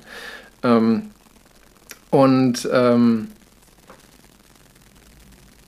das ist insofern, also man konnte dann auch sogar richtig modellieren. Man hatte dann zwei verschiedene Insuline auch genommen, ein schnell wirksames und ein langsam wirksames und du konntest dann eben so real-time die äh, im Prinzip einen Graphen erstellen, wie Insulin- und Glukosespiegel sich zueinander verhalten. Dadurch, dass du das eben so oft und permanent dann äh, messen konntest, ähm, war, das, war das sehr interessant zu sehen, mal eine, eine echte, sozusagen am lebenden Objekt getestete Interaktion zwischen Insulin und Blutglukosespiegel. Und ähm, das Ganze ist natürlich jetzt auch erstmal nur ein, ein Laborversuchsaufbau. Und ähm, was man sich aber von dem Ganzen verspricht, ist, dass man das Ganze eben auch auf ähm, andere Sachen, also ich meine, wie gesagt, Glucose und Insulinspiegel ist eigentlich insofern uninteressant, weil es da schon andere erprobte Messmethoden gibt, ähm, die genauso gut und günstiger funktionieren, weil sie haben jetzt äh, gesagt, aktuell äh, bei dem, deren Versuchsaufbau mit Blut und ähm, Glucose bei den Ratten äh, haben die haben die Reagenzien im Wert von 11 Dollar pro Stunde verbraucht, was jetzt nicht super viel ist, aber wie gesagt, ist auch ein relativ ähm, einfacher Nachweis, einfach nur der Blutglukosespiegel. Und was die sich aber ähm, erhoffen, ist eben, dass man mit derselben Technologie, wenn man die entsprechend eben abändert, anpasst und für den Alltagsgebrauch umsetzt, dass man ähm, zum Beispiel bei Intensivpatienten, also auf der Intensivstation, letztendlich Entzündungsparameter sowie Zytokine oder sowas oder eben Medikamentenspiegel real-time letztendlich ähm, monitoren kannst. Weil das hätte dann zum Teil den Vorteil, dass wenn du dann eben siehst, zum Beispiel ein Zytokin, was für eine akut septische Reaktion spricht, an, äh, spricht, ähm, wenn das ansteigt, könntest du dann direkt eben schon ähm, mit Medikamenten entgegenwirken, bevor du überhaupt äh, einen symptomatischen Patienten hast.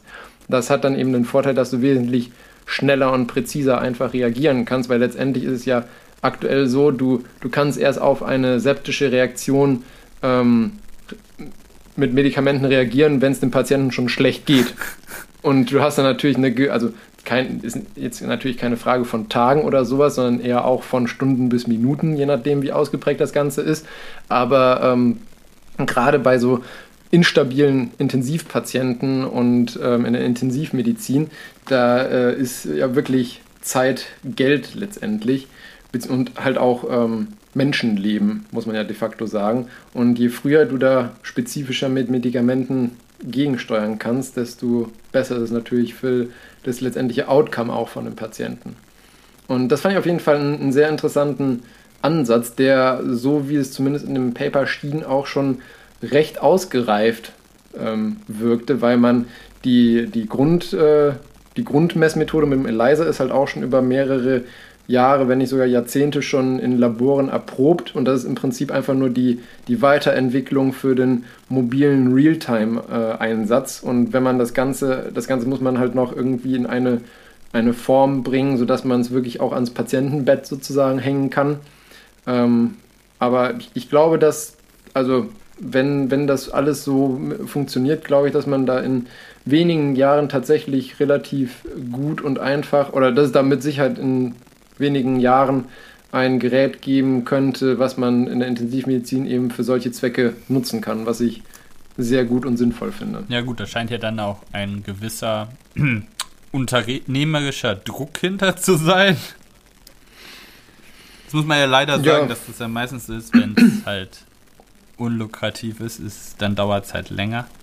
Aber das hört sich tatsächlich an wie eine gute, also wie eine Idee, die man auch vermarkten könnte. Und dann sollte die Industrie da auch hinterher sein. Hm. Wird es auch mit Sicherheit sein. Also, ja, dann geht es wahrscheinlich noch mal ein bisschen schneller. Ja, wie gesagt, dadurch, dass natürlich das, man schon ein hohes Grundwissen und viel Grundtechnik besitzt, einfach ist es ja letztendlich nur eine, eine Abwandlung. Und das ist natürlich auch für die, für die äh, Industrie dann einfacher, wenn man schon vorhandenes Wissen und Know-how dafür nutzen kann, um letztendlich daraus dann ein neues Produkt zu entwickeln, anstatt alles von, von Null auf zu entwickeln. das fand ich auf jeden Fall äh, sehr cool und sehr interessant, letztendlich, dass man da versucht, immer mehr, ich meine, das ist ja generell der Medizin der Trend, dass man versucht, immer mehr äh, direkt am Patienten möglichst realtime-mäßig messen und nachvollziehen zu können, um eben ein möglichst personalisierte und optimierte Medizin zu betreiben. Hört sich gut an. Na. Du machst ja heute so viel Consumer Advice tatsächlich. Und ich mache hier Grundlagenblödsinn. naja, Consumer Advice war das jetzt ja auch eher weniger. Naja, aber das ist ja dann doch schon sehr nah am, äh, am Menschen dran. Also irgendwie, um, wenn, wenn das, das, das könnte ja dann tatsächlich vielen das äh, vereinfachen. Ja, äh, also bis es, sage ich mal, wirklich in den Kliniken hängt, wird es trotzdem noch ein paar ja, Jahre gerade dauern. ja in der Medizintechnik, da, äh, dann, Eben. ist man ja dann noch ein bisschen vorsichtiger. Ja. Das war jetzt ja erstmal sozusagen Proof of Concept im Prinzip, auch wenn schon sehr, sehr ausgereift. Jetzt muss man natürlich das Ganze erstmal noch entwickeln, dass man auch die Parameter messen kann, die man gerne hätte. Und das musste dann halt auch noch in eine äh, ja, massenproduktionstaugliches Gerät verwandeln, was dann erst noch überall zugelassen werden muss oder so. Also ich denke mal, wir bewegen uns da in einem Horizont von frühestens in fünf Jahren oder sowas, denke ich mal. Oha, jetzt hat er ein Datum gesagt. Das heißt, wir hören uns dann in fünf Jahren wieder. Ich habe gesagt frühestens. ja. Naja, wenn es früher kommt, sagst du, ja, ist ja gut, ist ja noch besser. Eben. Von daher. Verrückt. Ja, dann äh, kann ich ja eigentlich mein äh, Zwischenspökes äh, mal äh, quasi an den Mann bringen. Ja, bring mal deinen Zwischenspökes an. Ach, Alter. Ich habe das äh, tatsächlich in den Kommentarspalten gefunden und dachte mir so kurz, wo lebst du? Warum musst warum also ja, man kann nicht immer davon ausgehen, dass alle Leute alles wissen. Ja, I know. Äh, but, also, ich erwarte dann immer zumindest von jedem normal denkenden Mensch, dass er sich kritisch mit dem, was er, was er gerade sagt, auseinandersetzt und er kurz mal drüber nachdenkt, macht das Sinn, was ich da sage? Das ist zu viel erwartet. Und zwar ging es um ein, das ist sowieso Elektroauto Owner-Gruppen sind immer lustig, weil die haben immer den moralischen Highground quasi. Äh, und äh, alle anderen sind ganz schrecklich und sie sind die allercoolsten. Und dann lese ich mir sowas immer davon, boah, denke mir mal. Und da ging es darum, dass sie, dass äh, Ende Dezember sich ein E-Vito angeschafft worden ist, also ein relativ großes, klotziges Mercedes-Auto mit 90 kW äh, elektrische Antriebsleistung, also ja, ausreichend motorisiert, hätte ich meinen. Und dann wurde halt gesagt, dass wenn man eine, eine längere Strecke auf der Autobahn fährt, äh, war, war, man wohl ziemlich erschrocken, äh, weil trotz ausgeschalteter Innenheizung, Achtung, die Zitat, die Kilometeranzahl rasant abnimmt. Captain Bleifuß? Äh, ja, ja, und das ist das Lustige. Die Geschwindigkeit lag im Schnitt bei 120 bis 130 Kilometer pro Stunde. Zurück hatten wir äh, das Tempomat und die Kilometer gingen nicht so schnell weg. brauche bei, bei, wenn, alleine beim Durchlesen. äh, Das halt sehr. Woran kann das, äh, äh, woran kann das liegen und wie sparsamer kann man noch fahren, äh, aber dabei nicht die Geschwindigkeit zu verlieren? Einfache Antwort, gar nicht. Nein. Geil. Der Punkt ist, ähm, was ist, also, warum erstmal äh, der erste Satz mit dem Durchschnittsgeschwindigkeit 120, 130? Durchschnitt. Das heißt, man muss auch zeitweise mal schneller und mal langsamer unterwegs gewesen sein. Ja. Und dazwischen, zwischen langsamer und schneller liegt Beschleunigung und das kostet Kraft und Energie. Ja, richtig. Und ja, sagen wir Energie. Ja, und warum okay. tut es das? Herr Fachmann, Keine Ahnung, das musst du mir jetzt also, erzählen. ich wollte das jetzt hier gerade. Ja, weil das ist genau der Knackpunkt. Warum kostet Beschleunigung äh, mehr Energie als eine Konstantfahrt? Weil du Energie in dein System reinsteckst Jetzt tust du letztendlich. ja auch bei einer gleichmäßigen Geschwindigkeit. Da rollst du du ja nicht nur.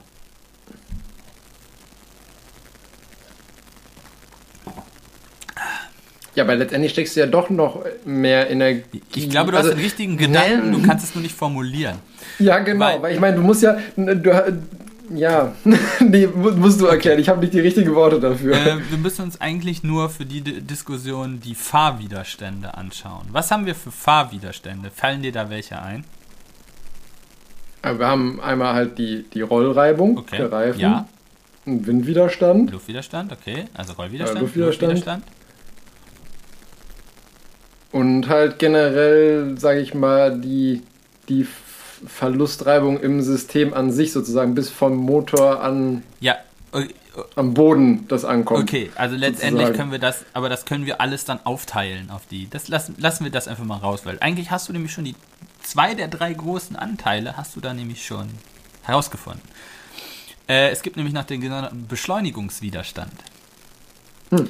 So, und das sind jetzt die drei, bei, wenn wir jetzt von ebener Fahrt ausgehen. Es gibt natürlich dann noch Verlustanteile, die du hast, wenn du halt eine Steigung hast. Naja, gut. Aber klar. das, ne, wenn du runterfährst, hast du das in die eine Richtung, wenn du hochfährst, in die andere Richtung. Lassen wir das geradeaus, wir fahren auf ebener Strecke. Dann haben wir Luftwiderstand, Rollwiderstand und den Beschleunigungswiderstand. Äh, und dann können wir uns die einzelnen Komponenten nämlich angucken. Der Rollwiderstand ändert sich je nach Fahrsituation nicht so, so, so stark. Das muss man, da, da bin ich ein bisschen vorsichtig, weil das kommt auf alle anderen Parameter auch auf, weil der Reifen ein ziemlich dynamisches Dingen ist und das macht ziemlich fancy Dinge manchmal. Aber grundsätzlich, wenn wir einige Vereinfachungen annehmen, ist der quasi äh, reifenabhängig und nicht von der Ja. Geschwindigkeit oder dem Beschleunigungszustand. Das stimmt zwar nicht vollkommen akkurat, aber sagen wir mal, ja. Für, für, unsere, für unsere Zwecke ausreichend genau. Das ist nicht der, das ist nicht der kriegsentscheidende Faktor, sagen wir so. Ja, oder so. Äh, und interessanter wird es schon bei dem Luftwiderstand. Weil in dem Luftwiderstand ist die Geschwindigkeit quadratisch drin. Oh. Ja. Und das ist, das ist nämlich schon ein Problem. Das heißt, du würdest es noch nicht mal sagen, du machst es äh, dann halt, wenn du doppelte Geschwindigkeit hast, machst du es halt nicht doppelt so schlimm. Nee, sondern zum Quadrat so schlimm. Zum Quadrat so schlimm. Wie auch immer man das, ich habe auch gerade überlegt, wie man das nennen würde. Aber ja. Das heißt, du bist halt Ex exponentiell so schlimm. Ja, quadratisch ist auch eine Form der Exponentialfunktion, aber es ist halt nur eine quadratische Funktion und keine Exponentialfunktion. Äh, aber das ist Haarspalterei. Aber ja, das, das ist schon ein Problem, dass das da quadratisch mit eingeht. Weil du halt nicht, ne, also die Geschwindigkeit mal die Geschwindigkeit. Und das macht dann halt, selbst wenn du sagst, so oh, 220, 130 Kilometer pro Stunde, diese 10 Kilometer pro Stunde, die du dann halt quadrierst, das ist dann, ne, 10 mal 10, 100. Mhm. Das ist dann halt schon ein äh, beeindruckender Faktor, den du da oben drauf haust. Äh, und dann gibt es noch den Beschleunigungswiderstand, den du dann nämlich beim Beschleunigen zwischen deinen verschiedenen Geschwindigkeiten auch noch on, äh, on top bekommst. Und den hast du logischerweise nicht, wenn du eine konstante Geschwindigkeit fährst. Das heißt, dieser gesamte Anteil an Verlusten, die du hast, fällt halt komplett weg, wenn du eine konstante Geschwindigkeit fährst. Und deshalb möchtest du eine Geschwindigkeit fahren, weil du dann die Beschleunigungswiderstände sparst. Und das kommt aus den, die kommen immer aus den Massenträgheiten.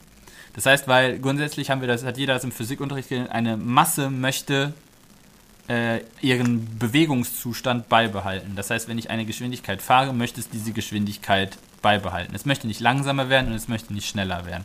Deshalb müssen wir Energie dissipieren, wenn wir bremsen. Deshalb verformt sich unser Auto und unser Körper, wenn wir einen Unfall bauen. Aber deshalb müssen wir halt auch mehr, mehr Energie reinstecken, wenn wir beschleunigen wollen. Das heißt, wir müssen, brauchen auch mehr Energie für einen schnelleren Bewegungszustand in dem Fall, weil wir auch noch die mehr Luftwiderstand haben und noch andere Sachen. Aber wir müssen, um dahin zu kommen, auch noch mal Energie investieren. Und das ist dann nämlich auch wieder noch ein Punkt, den du da drin hast. Und deshalb ist diese Aussage schon grundsätzlich schwieriger, warum du bei beschleunigter Bewegung mehr äh, Energie verbrauchst als bei konstanter Fahrt. Und dann kommt noch dazu, dass diese, ich glaube, da hatten wir auch schon ein paar Mal drüber gesprochen, dass diese Verbrauchswerte, mit denen dann natürlich auch der Bordcomputer rechnet, äh, naja, klar. nicht immer die realitätsnahsten Angaben sind.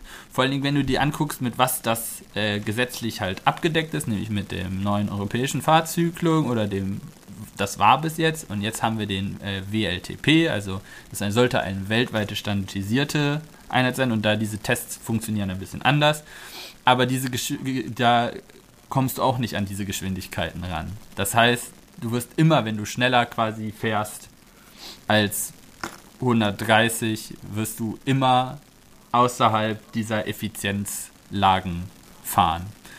Und letztendlich hat jedes Auto und jede Entwicklung von einem Auto einen Optimalpunkt, einen verbrauchsoptimierten Punkt, an dem sie arbeiten können.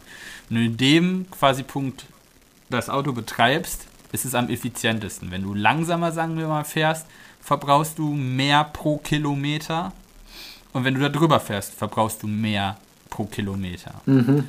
Äh, und nach, gerade nach oben raus nimmt das sehr steil zu. Das heißt, ja. meistens liegt das nämlich so zwischen, je nach Auto, weil also du kannst natürlich sagen, ein Sportwagen wird einen anderen Effizienzmaximalpunkt äh, haben als ein Kleinstwagen. Äh, liegt der aber so zwischen 90 und 130 Kilometer pro Stunde. Und wenn du darüber hinausgehst, verbrauchst du sehr viel, viel mehr als dein, Effi dein Effizienzmaximum. Und das muss dann der Bordcomputer alles halt automatisch nachberechnen. Und deshalb sinken dann die Kilometer schneller, als du sie abreißt. Ja, macht Sinn. Ich finde sowieso, äh, das ist auch was, äh, das, das, ich finde, das sollte man eigentlich, äh, sollten eigentlich von den Herstellern auch angegeben werden, wo dieser Sweet Spot liegt. Weil, also ich habe zumindest noch nie erlebt, dass es irgendwo ersichtlich nee. ist. Weil das ist ja eigentlich auch, also eigentlich ist es ja viel interessanter, muss man sagen, als äh, manch andere Werte, die so angegeben werden in den technischen Daten von so einem Auto. Weil ich meine, gerade wenn du jetzt sagst, zum Beispiel, ich bin ein Langstreckenfahrer oder so, wenn dann jetzt äh, dein, der Sweet Spot von deiner Karre irgendwie bei 50 liegt, jetzt sag ich mal, ich meine, wird bei den wenigsten der Fall sein, glaube ich, aber wenn das bei 50 läge oder so, dann bringt dir das natürlich auf der Autobahn gar nichts. Äh, grundsätzlich ist der kannst du den einfach rausprobieren. Das ist der Gang, also das ist der Punkt, wo du in den höchsten Gang schalten kannst quasi. Also wo das Auto nicht untertourig läuft im höchsten Gang. Hm. Also quasi, wenn du quasi dazu, von deinem Auto dazu aufgefordert wirst, von dem fünften in den sechsten zusammen, zu, zu, zu, in den meisten Fällen zu schalten. Dann hast du so. Muss ich mal ausprobieren. Weil ab dann kann, kommst du ja immer mit mehr Drehzahl. Ja, das stimmt. Es ist natürlich ein bisschen davon abhängig, wo die, der Effizienzpunkt von deinem Verbrennungsmotor oder von deinem Motor im Allgemeinen wird, aber das ist so ungefähr so eine, so eine Daumenpeilung. Und, und ob man auf Sport oder Eco stellt. Ja, gut. Beim Automatikgetriebe meine ich jetzt. Also, oh ja, es gibt da viele ja. Variablen, aber das wäre so meine Guideline, wo ich sagen würde, da, in, da, da um den, so in der Ecke müsste sich dieser Punkt befinden. Muss ich echt mal ausprobieren. Hm. Gern geschehen. Danke. Schlaflos in Seattle. Wir sind ja. schon relativ fortgeschritten hier. genau, wir sind schon relativ fortgeschritten, das stimmt. Ähm, Schlaflos in Seattle, meine Causa Obscura, sollte eigentlich ähm, oder müsste eigentlich eher Schlaflos in New York heißen, weil es geht nämlich ähm, um einen 43-jährigen Patienten, der in New York lebt und ähm, der sich vorstellt beim Arzt, weil er schon sich seit ungefähr drei Monaten irgendwie so leicht kränklich fühlt und schlechter Luft bekommt als sonst, vorher aber nie irgendwas hatte, also eigentlich gesund war. Und ähm, ja, damit stellt er sich bei seinem Hausarzt vor. Unter initialen Ersttherapie wird die Symptomatik auch etwas besser, aber sobald er die Medikamente, die er da verschrieben bekommen hat, wieder ähm, absetzt, wird das alles wieder schlimmer und so, beziehungsweise sogar noch schlimmer, als es eigentlich davor war. Ähm, und der Patient hat selber gesagt, zu dem Zeitpunkt ähm, hat er für die, für die Treppe hoch ins Schlafzimmer 30 Minuten gebraucht, weil es ihn so angestrengt hat. Oha. Genau, und das bei einem vorher eigentlich fitten 43-Jährigen. Daraufhin ähm, lässt der, veranlasst der Hausarzt noch ein Röntgen vom Brustkorb, was aber normal aussieht, und überweist ihn an den, ähm, an den Lungenfacharzt, an den Pneumologen, der erstmal mit dem Patienten telefoniert und dann im späteren Interview ähm, auch sagt, dass er schon am Telefon alarmierend tachypnoisch, also alarmierend schnell geatmet habe, der Patient, allein schon beim Telefonieren, weil er durch das Reden so außer Atem war. Es wird weiterhin Diagnostik gemacht, ähm, es wird ein CT gemacht und äh, andere Ursachen, die dem Pneumologen so im Kopf waren, so wie eine Sarkoidose, also eine Autoimmunerkrankung der Lunge, ähm, eine Lungen, ganz normale Lungenentzündung oder irgendwelche Gefäßentzündungen, wodurch dann Wasser in die Lunge kommt, wodurch man schlechter, schlechter atmen kann, ähm, sieht man alles nicht im CT. Man sieht aber irgendwie so eine komisch diffus, leicht entzündliche Veränderung. Daraufhin wird dem Patienten auch noch ähm, ein erweitertes Blutbild abgenommen, unter anderem auch für Allergene und so weiter. Und da zeigt sich, dass sich erhöhte Antikörperwerte gegen Vogelproteine zeigen, ähm, die deutlich über der, über der Norm lagen. Und es stellt sich heraus, dass der Patient eine sogenannte exogene allergische Alveolitis hat, auch Vogelhalterlunge genannt. Das ist eine, ähm, eine überschießende allergische Immunreaktion letztendlich der der Lunge auf Vogelproteine, die sich eben in Gefieder, Kot und so weiter ähm, äh, enthalten sein können, was normalerweise aber eben irgendwie Bauern mit viel Federvieh haben oder eben, keine Ahnung, Vogelzüchter, Taubenzüchter und sonstiges. Problem an der ganzen Geschichte, der Patient hat nie Vögel gehabt und ist auch beruflich oder sowas äh, nicht in Kontakt gewesen mit Vögeln und so weiter. Deswegen ist es erstmal unerklärlich, wodurch das kommen kann. Daraufhin wird erstmal das Haus auf äh, links gedreht, weil sie auch gedacht haben, so, hm, vielleicht nistet irgendwie irgendwas im Dachstuhl oder so, was niemand bemerkt hat und es kommt daher. Ja. ja, wirklich, also so wie sich das liest, war das wirklich so ungefähr. Bis dann banal, aber äh, entscheidend, die Frau anmerkt, dass sie ungefähr ähm, einen, einen, knappen Monat bevor die Symptomatik anfing von, äh, von ihrem Mann, sie neues Bettzeug gekauft hatte. Aha.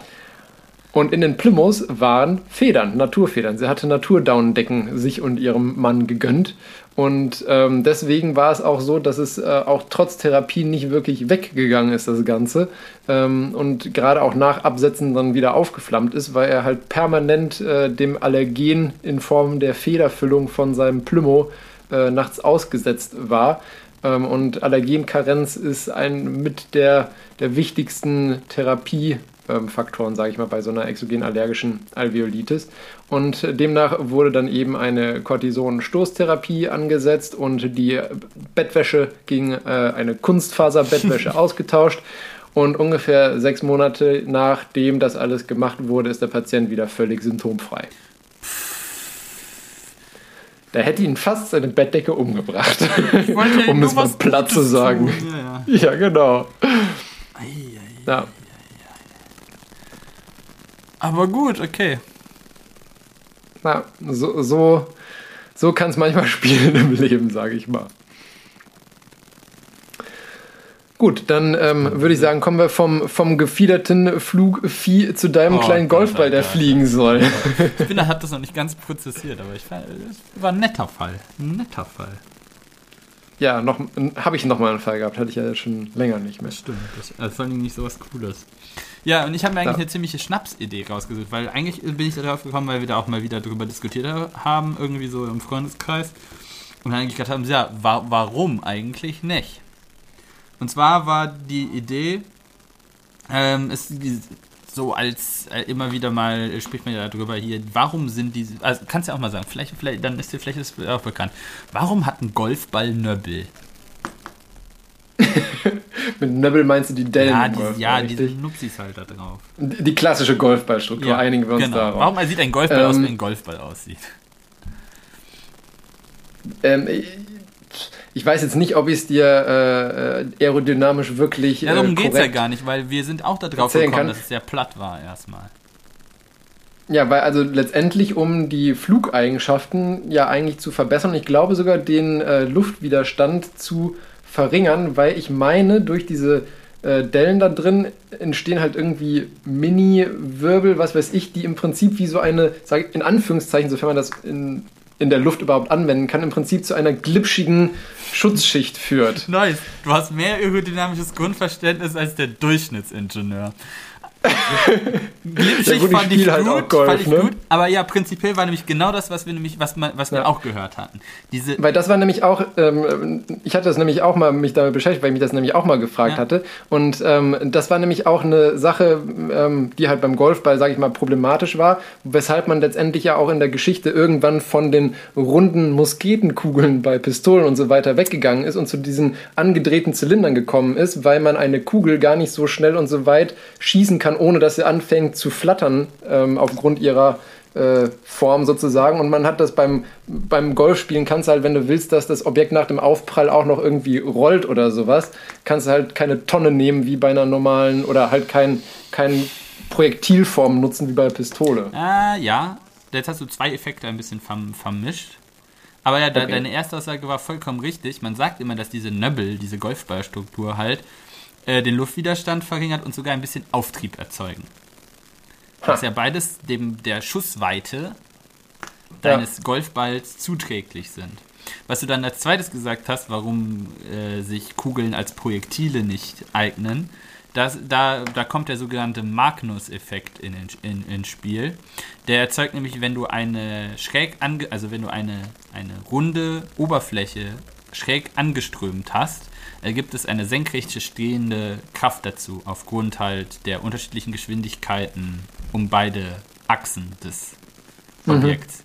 Das funktioniert auch bei Zylindern, wenn du die quer anstürmst. Deshalb könnte man jetzt sagen, das könnte bei, einem, bei so einer modernen Kugelform, also Projektilform auch passieren.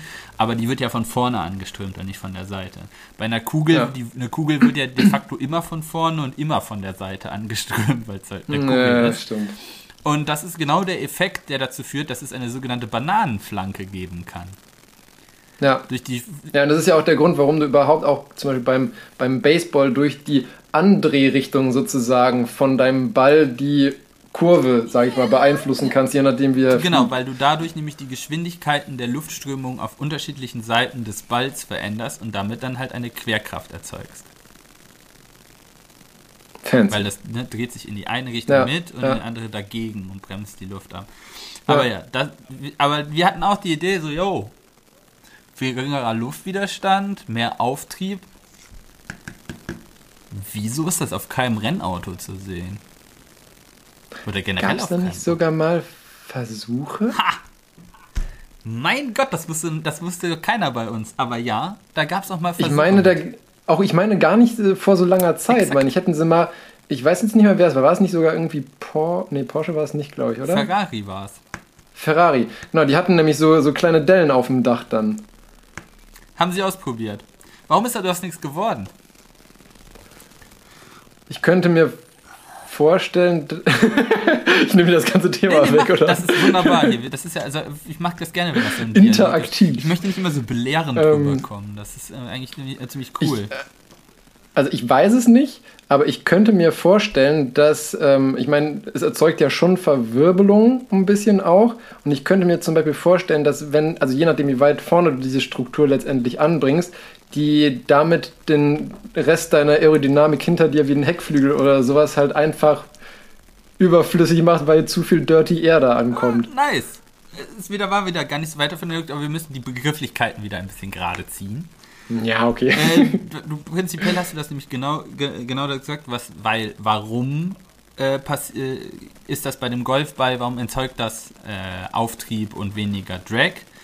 Und da hat man eben bei äh, Versuchen herausgef herausgefunden, dass diese eigentlich äh, empirisch entwickelte Golfballstruktur äh, dazu führt, äh, dass die Reynolds-Zahl an der Oberfläche äh, ansteigt. Haha. Was ist die Reynolds-Zahl? Exakt. Was ist die Reynolds-Zahl? Und die Reynolds-Zahl definiert ist eigentlich eine Dimensionszahl. Das heißt, ähm, die, das ist nicht so, wenn du sagst, irgendwie, dass, dass zum Beispiel bei einer Leistung, das hat so und so viel Watt oder sowas. Aber dem Strömungsmechaniker äh, sagt die Reynolds-Zahl, äh, wie die Strömung beschaffen ist, die er gerade betrachtet. Weil sonst müsste er ja, also das ist ein Qualitätsmaß, sonst müsstest du das ja immer dran schreiben. Und selbst wenn du dann sagst, es ist eine laminare oder eine turbulente Strömung, ist das hier ein sehr breiter Bereich. Ne? Wie laminar Ja, ist stimmt. die, wie turbulent ist die. Und je nachdem, wie groß oder niedrig die Zahl, diese Reynolds-Zahl ist, äh, weiß der Strömungsmechaniker halt, wie turbulent oder laminar das ist. Und du siehst, äh, eine Skala von einer Verhältniszahl ist ja kontinuierlich und du hast laminar und turbulent. Wie passt das zusammen? Und da gibt es nämlich die sogenannte kritische Reynolds-Zahl, die je nach Fluid anders ist. Das heißt, ob das jetzt zum Beispiel Luft oder Wasser ist, ist das eine andere. Ähm, und auch Temperatur, Druck, das spielt ganz viele Sachen rein. Aber es gibt diese kritische Reynolds-Zahl. Wenn du da drüber bist, bist du turbulent. Und wenn du da drunter bist, bist du laminar. Wobei der Aerodynamiker jetzt wahrscheinlich auch schon Schüttelkrämpfe gibt, wenn ich das wieder so sage, weil das nicht so wieder nicht schwarz-weiß funktioniert. Das heißt nicht, wenn du kurz da drunter bist, ist noch perfekt laminar, wenn du da bist, pff, total Ja, klar. turbulent. Das ist ein bisschen schwammig, aber grundsätzlich wird das dann so eben äh, so angenommen. Und turbulente und laminare Strömungen, warum man diese Unterscheidung trifft, haben vollkommen verschiedene äh, physikalische Eigenschaften. Und das, was man von diesen Eigenschaften jetzt in dem Fall sehr gerne hat, ist, dass die turbulente Strömung deutlich äh, energiereicher ist als die laminare. Soweit? Soweit? Anderer Geschwindigkeitsbereich, anderer Energiegehalt. Und Ja, okay. äh, Mhm. die möchtest du eigentlich immer dann in der Grenzschicht haben, also möglichst dann möchtest du turbulente, viel Energie haben. Das Problem ist, dass sie turbulent ist, neigt sie dazu, sehr schnell von deinem Profil abzulösen. Und dann erzeugst du Widerstand, weil dann gibt es ein Totwassergebiet, Ah, okay. einen Unterdruck und der zieht dich halt quasi zurück. Und das willst du nicht. Du willst, dass die möglichst lang an deiner Form anhängt, damit sie dahinter dann einfach so weggeht, damit du alles Ja. mitnehmen kannst, was du, was du hast. Das ist im Prinzip wie ein imaginärer Fallschirm. Du hast ein gutes Bild. Das ist in der Tat ein sehr gutes Bild. Das ist halt, die die, dieser, dieses Totwassergebiet Ja. mit dem niedrigen Druck würde dich dann wieder zurückhalten, sehr platt formuliert. Äh, und das willst du nicht. Und tatsächlich hat man dann herausgestellt, dass diese Formen dazu führen, dass diese turbulente Grenzschicht möglichst also noch länger an dem Profil angeheftet bleibt. Und in dem Fall könntest du halt dann früher turbulent werden, das heißt mehr Abtrieb oder mehr Lift oder was auch immer, das ist ja nur die Orientierung, eine Orientierungsfrage, äh, erzeugen bei weniger Luftwiderstand. Oder du könntest das eine zu dem anderen äh, hin optimieren. Das heißt, du könntest halt sagen, ja, ich, dann möchte ich halt ein bisschen mehr Abtrieb generieren, aber der Widerstand interessiert mich nicht so. Oder ich möchte dann, ich sage, ja, ich möchte nicht mehr Abtrieb haben, aber ich möchte weniger Luftwiderstand haben. Das könntest du natürlich auch. Das ist so eine Optimierungsfrage. Aber das könntest du je nach Anpassung der Form äh, dieser Dümpels halt dann damit machen. Also, wieso machen wir das nicht? ist doch voll intelligent. Warum, warum kommt das nicht auf? Und dann stellt sich heraus, ja, immer mal wieder kommt das auf. Und dann versuchen das auch Leute, aber es passiert dann einfach nicht. Und das ist der Punkt, weil es extrem schwer umzusetzen ist. Strömungsmechanik ist also ist so ein bisschen äh, die Medizintechnik der Ingenieurswissenschaften. Ein bisschen wischiwaschi. So, ja, der werden wahrscheinlich Strömungsmechaniker würden mir da widerstehen, aber ich finde es immer so ein bisschen, es hat für mich immer so ein bisschen auch mit Black Magic zu tun. Du kannst sehr viel sim- simulieren, du hast sehr viele Grundprinzipien, die sind aber so variabel, dass selbst kleine Veränderungen einen großen Effekt haben können. Und gerade wenn du es dann auf ein, in der Realität tatsächlich an, ein Auto, an einem Auto anwenden willst, dann hast du keine hundertprozentig gute Anströmung, du hast Schräganströmung, äh, deine, deine Parameter sind nie gleich. Das heißt, wenn du dann das auf einen speziellen Fall auslegst, dann kann es sein, dass es dir Performance Benefits gibt, aber wenn einer von diesen Parametern abweicht, ist bei so einer komple Naja. komplexen, vor allen Dingen aerodynamischen Oberfläche, die du dann ja hast, äh, nicht mehr gegeben, ob du davon überhaupt noch einen Vorteil hast. Im besten Fall ist es dann noch genauso effizient oder performant ja. wie dein, dein vorheriges System, aber es kann halt auch schlechter sein. Und das haben, hat noch keiner so richtig hinbekommen, dass das aerodynamisch stabil funktioniert. Und wenn wir dann jetzt wieder das selbst auf den Straßenverkehr anwenden oder auf äh, Sportwagen oder auf Rennautos, ist das was, was äh, eigentlich immer so ein No-Go ist. Weil das, man, das hört man auch dauernd immer in der Formel 1 oder sowas. Du, würd, du quasi gibst Peak-Abtrieb dafür aus, dass dieser niedrigere Abtrieb über einen breiteren Arbeitsbereich funktioniert. Mhm. Weil das dann einfach einfacher für deinen Fahrer umzusetzen ist. Und du musst natürlich dein gesamtes Package immer ausreizen. Nur weil dein Peak, deine Peak-Performance ist, wenn du die nicht ausgenutzt bekommst, bringt sie dir nichts. Und das, das ist stimmt. genau der Punkt, warum das noch nicht umgesetzt ist, weil man es noch nicht stabil, zuverlässig in einer weiten Bandbreite von äh, Parametersätzen anwenden kann. Das heißt, ja, kann man machen. Es würde auch sozusagen, im, im, Prinzip würde es auch fürs Auto Sinn machen, man kriegt es nur noch nicht konstant genug hin. So dass man einen wirklichen Vorteil davon hätte. Ja. Interessant. Ja, und dann kommt noch dazu, was, was das halt bei dem Golfball, weil du würdest sagen, warum macht man das dann beim Golfball, wenn es auch sein kann, dass es nicht funktioniert. Der Golfball rotiert und ja. bewegt sich quasi immer mit dem gleichen Bewegungszustand dann quasi es rotiert und durch die Luft und das macht quasi die Umstände, in denen sich der Golfball bewegt, deutlich homogener als bei, wenn du es auf ein Auto packst, weil da hast du quasi eine oberflächliche Anströmung mit deutlich niedrigerer Geschwindigkeit. Das stimmt. Das macht dann die Schwankung in dem, deinem, Ausga deinem Ausgang sehr viel größer. Aber krass. Du kannst meinen Job auch noch mitmachen. nee, bloß nicht. Das ist, ich, ich finde zwar so Sachen, wie gesagt, in so äh, isolierten Gebieten, sage ich mal, die, die mich selber auch äh, betreffen oder die ich interessant finde, interessant und, und spannend, aber fürs Große und Ganze fehlt mir dann das Verständnis und Geduld und vor allem die Mathematik und alles. Das mach mal lieber du. Ja, wunderbar, dann mache ich das gerne weiter. Sehr schön. Dann, was hast du heute gelernt? Ach Gott, wir sind schon durch. Ach, wobei, schon ist gut, ne? Aber ja.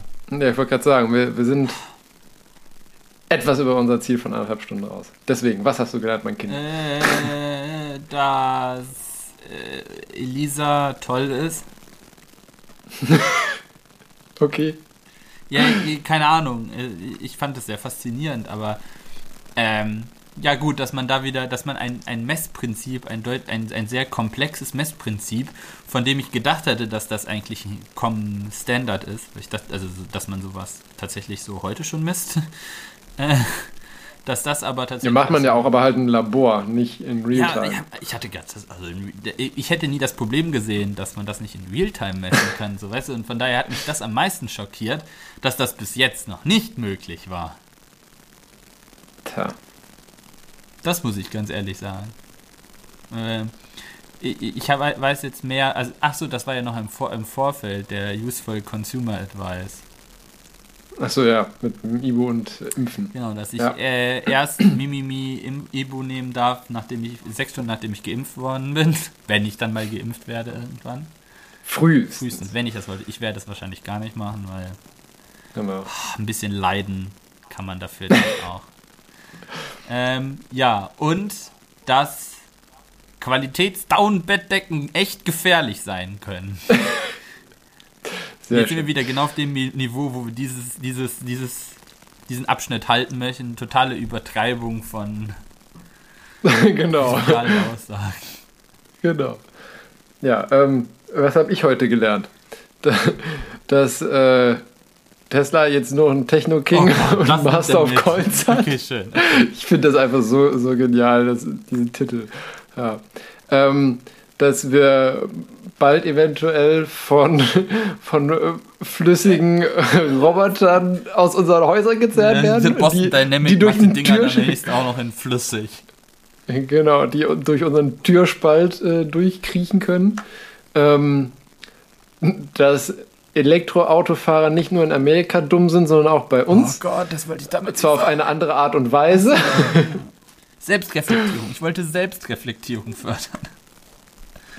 Wieso? Deine Aussagen war auch plakativ, also darf ich das Okay. auch. Ähm, und äh, dass die Golfballoberfläche auch für ein Auto potenziell geeignet wäre, aber in der Realität schwierig umzusetzen. Das war jetzt, aber das, da hast du, das hast du sehr gut zusammengefasst. Das war genau das, was ich damit ausdrücke. Ich hätte gesagt, dass wir bald alle in Golfbällen durch die Gegend fahren oder sowas. Ja, das ist ja, das albern. genau das wäre ja vollkommen übertrieben. Genau. Ja, Ja, schön. gut. Nehmen wir das mit. ähm, dann nehmen wir das mit und äh, ich bringe uns noch mit einem kurzen, schlechten Witz aus dieser Ja, schade, Folge ich hatte mich raus. bis jetzt ganz gut entspannt. Tja, also, Frau Müller geht zum Arzt. Herr Doktor, ich habe, wenn ich Tee trinke, immer schreckliche Schmerzen im linken Auge. Sagt der Arzt, dann sollten Sie es mal ohne Löffel in der Tasse probieren. Können wir jetzt so Lachen aus der Dose einblenden? Der ist so alt. ja, genau. Der hat schon so einen Bart. Aber Ja, ich danke. weiß, aber ich hab, mir ist kein besserer eingefallen für diese Oh Folge. Gott. Ja, gut. Dann würde ich sagen, ähm, hat mich wie immer gefreut, mit dir hier unseren informativen Klamauk zusammenzutragen. Hätten am Anfang nicht so lange lamentiert, wären wir auch Und, vollkommen ähm, on time gewesen. Wir hören uns dann in alter Frische in zwei Wochen wieder. Bleib gesund Ja, danke und halt die Ohren steif. Lass dich von der Uni nicht Ja, werde unterkriegen. ich nie. Bis denn. Bis dann. Tschüssi. Tschüss.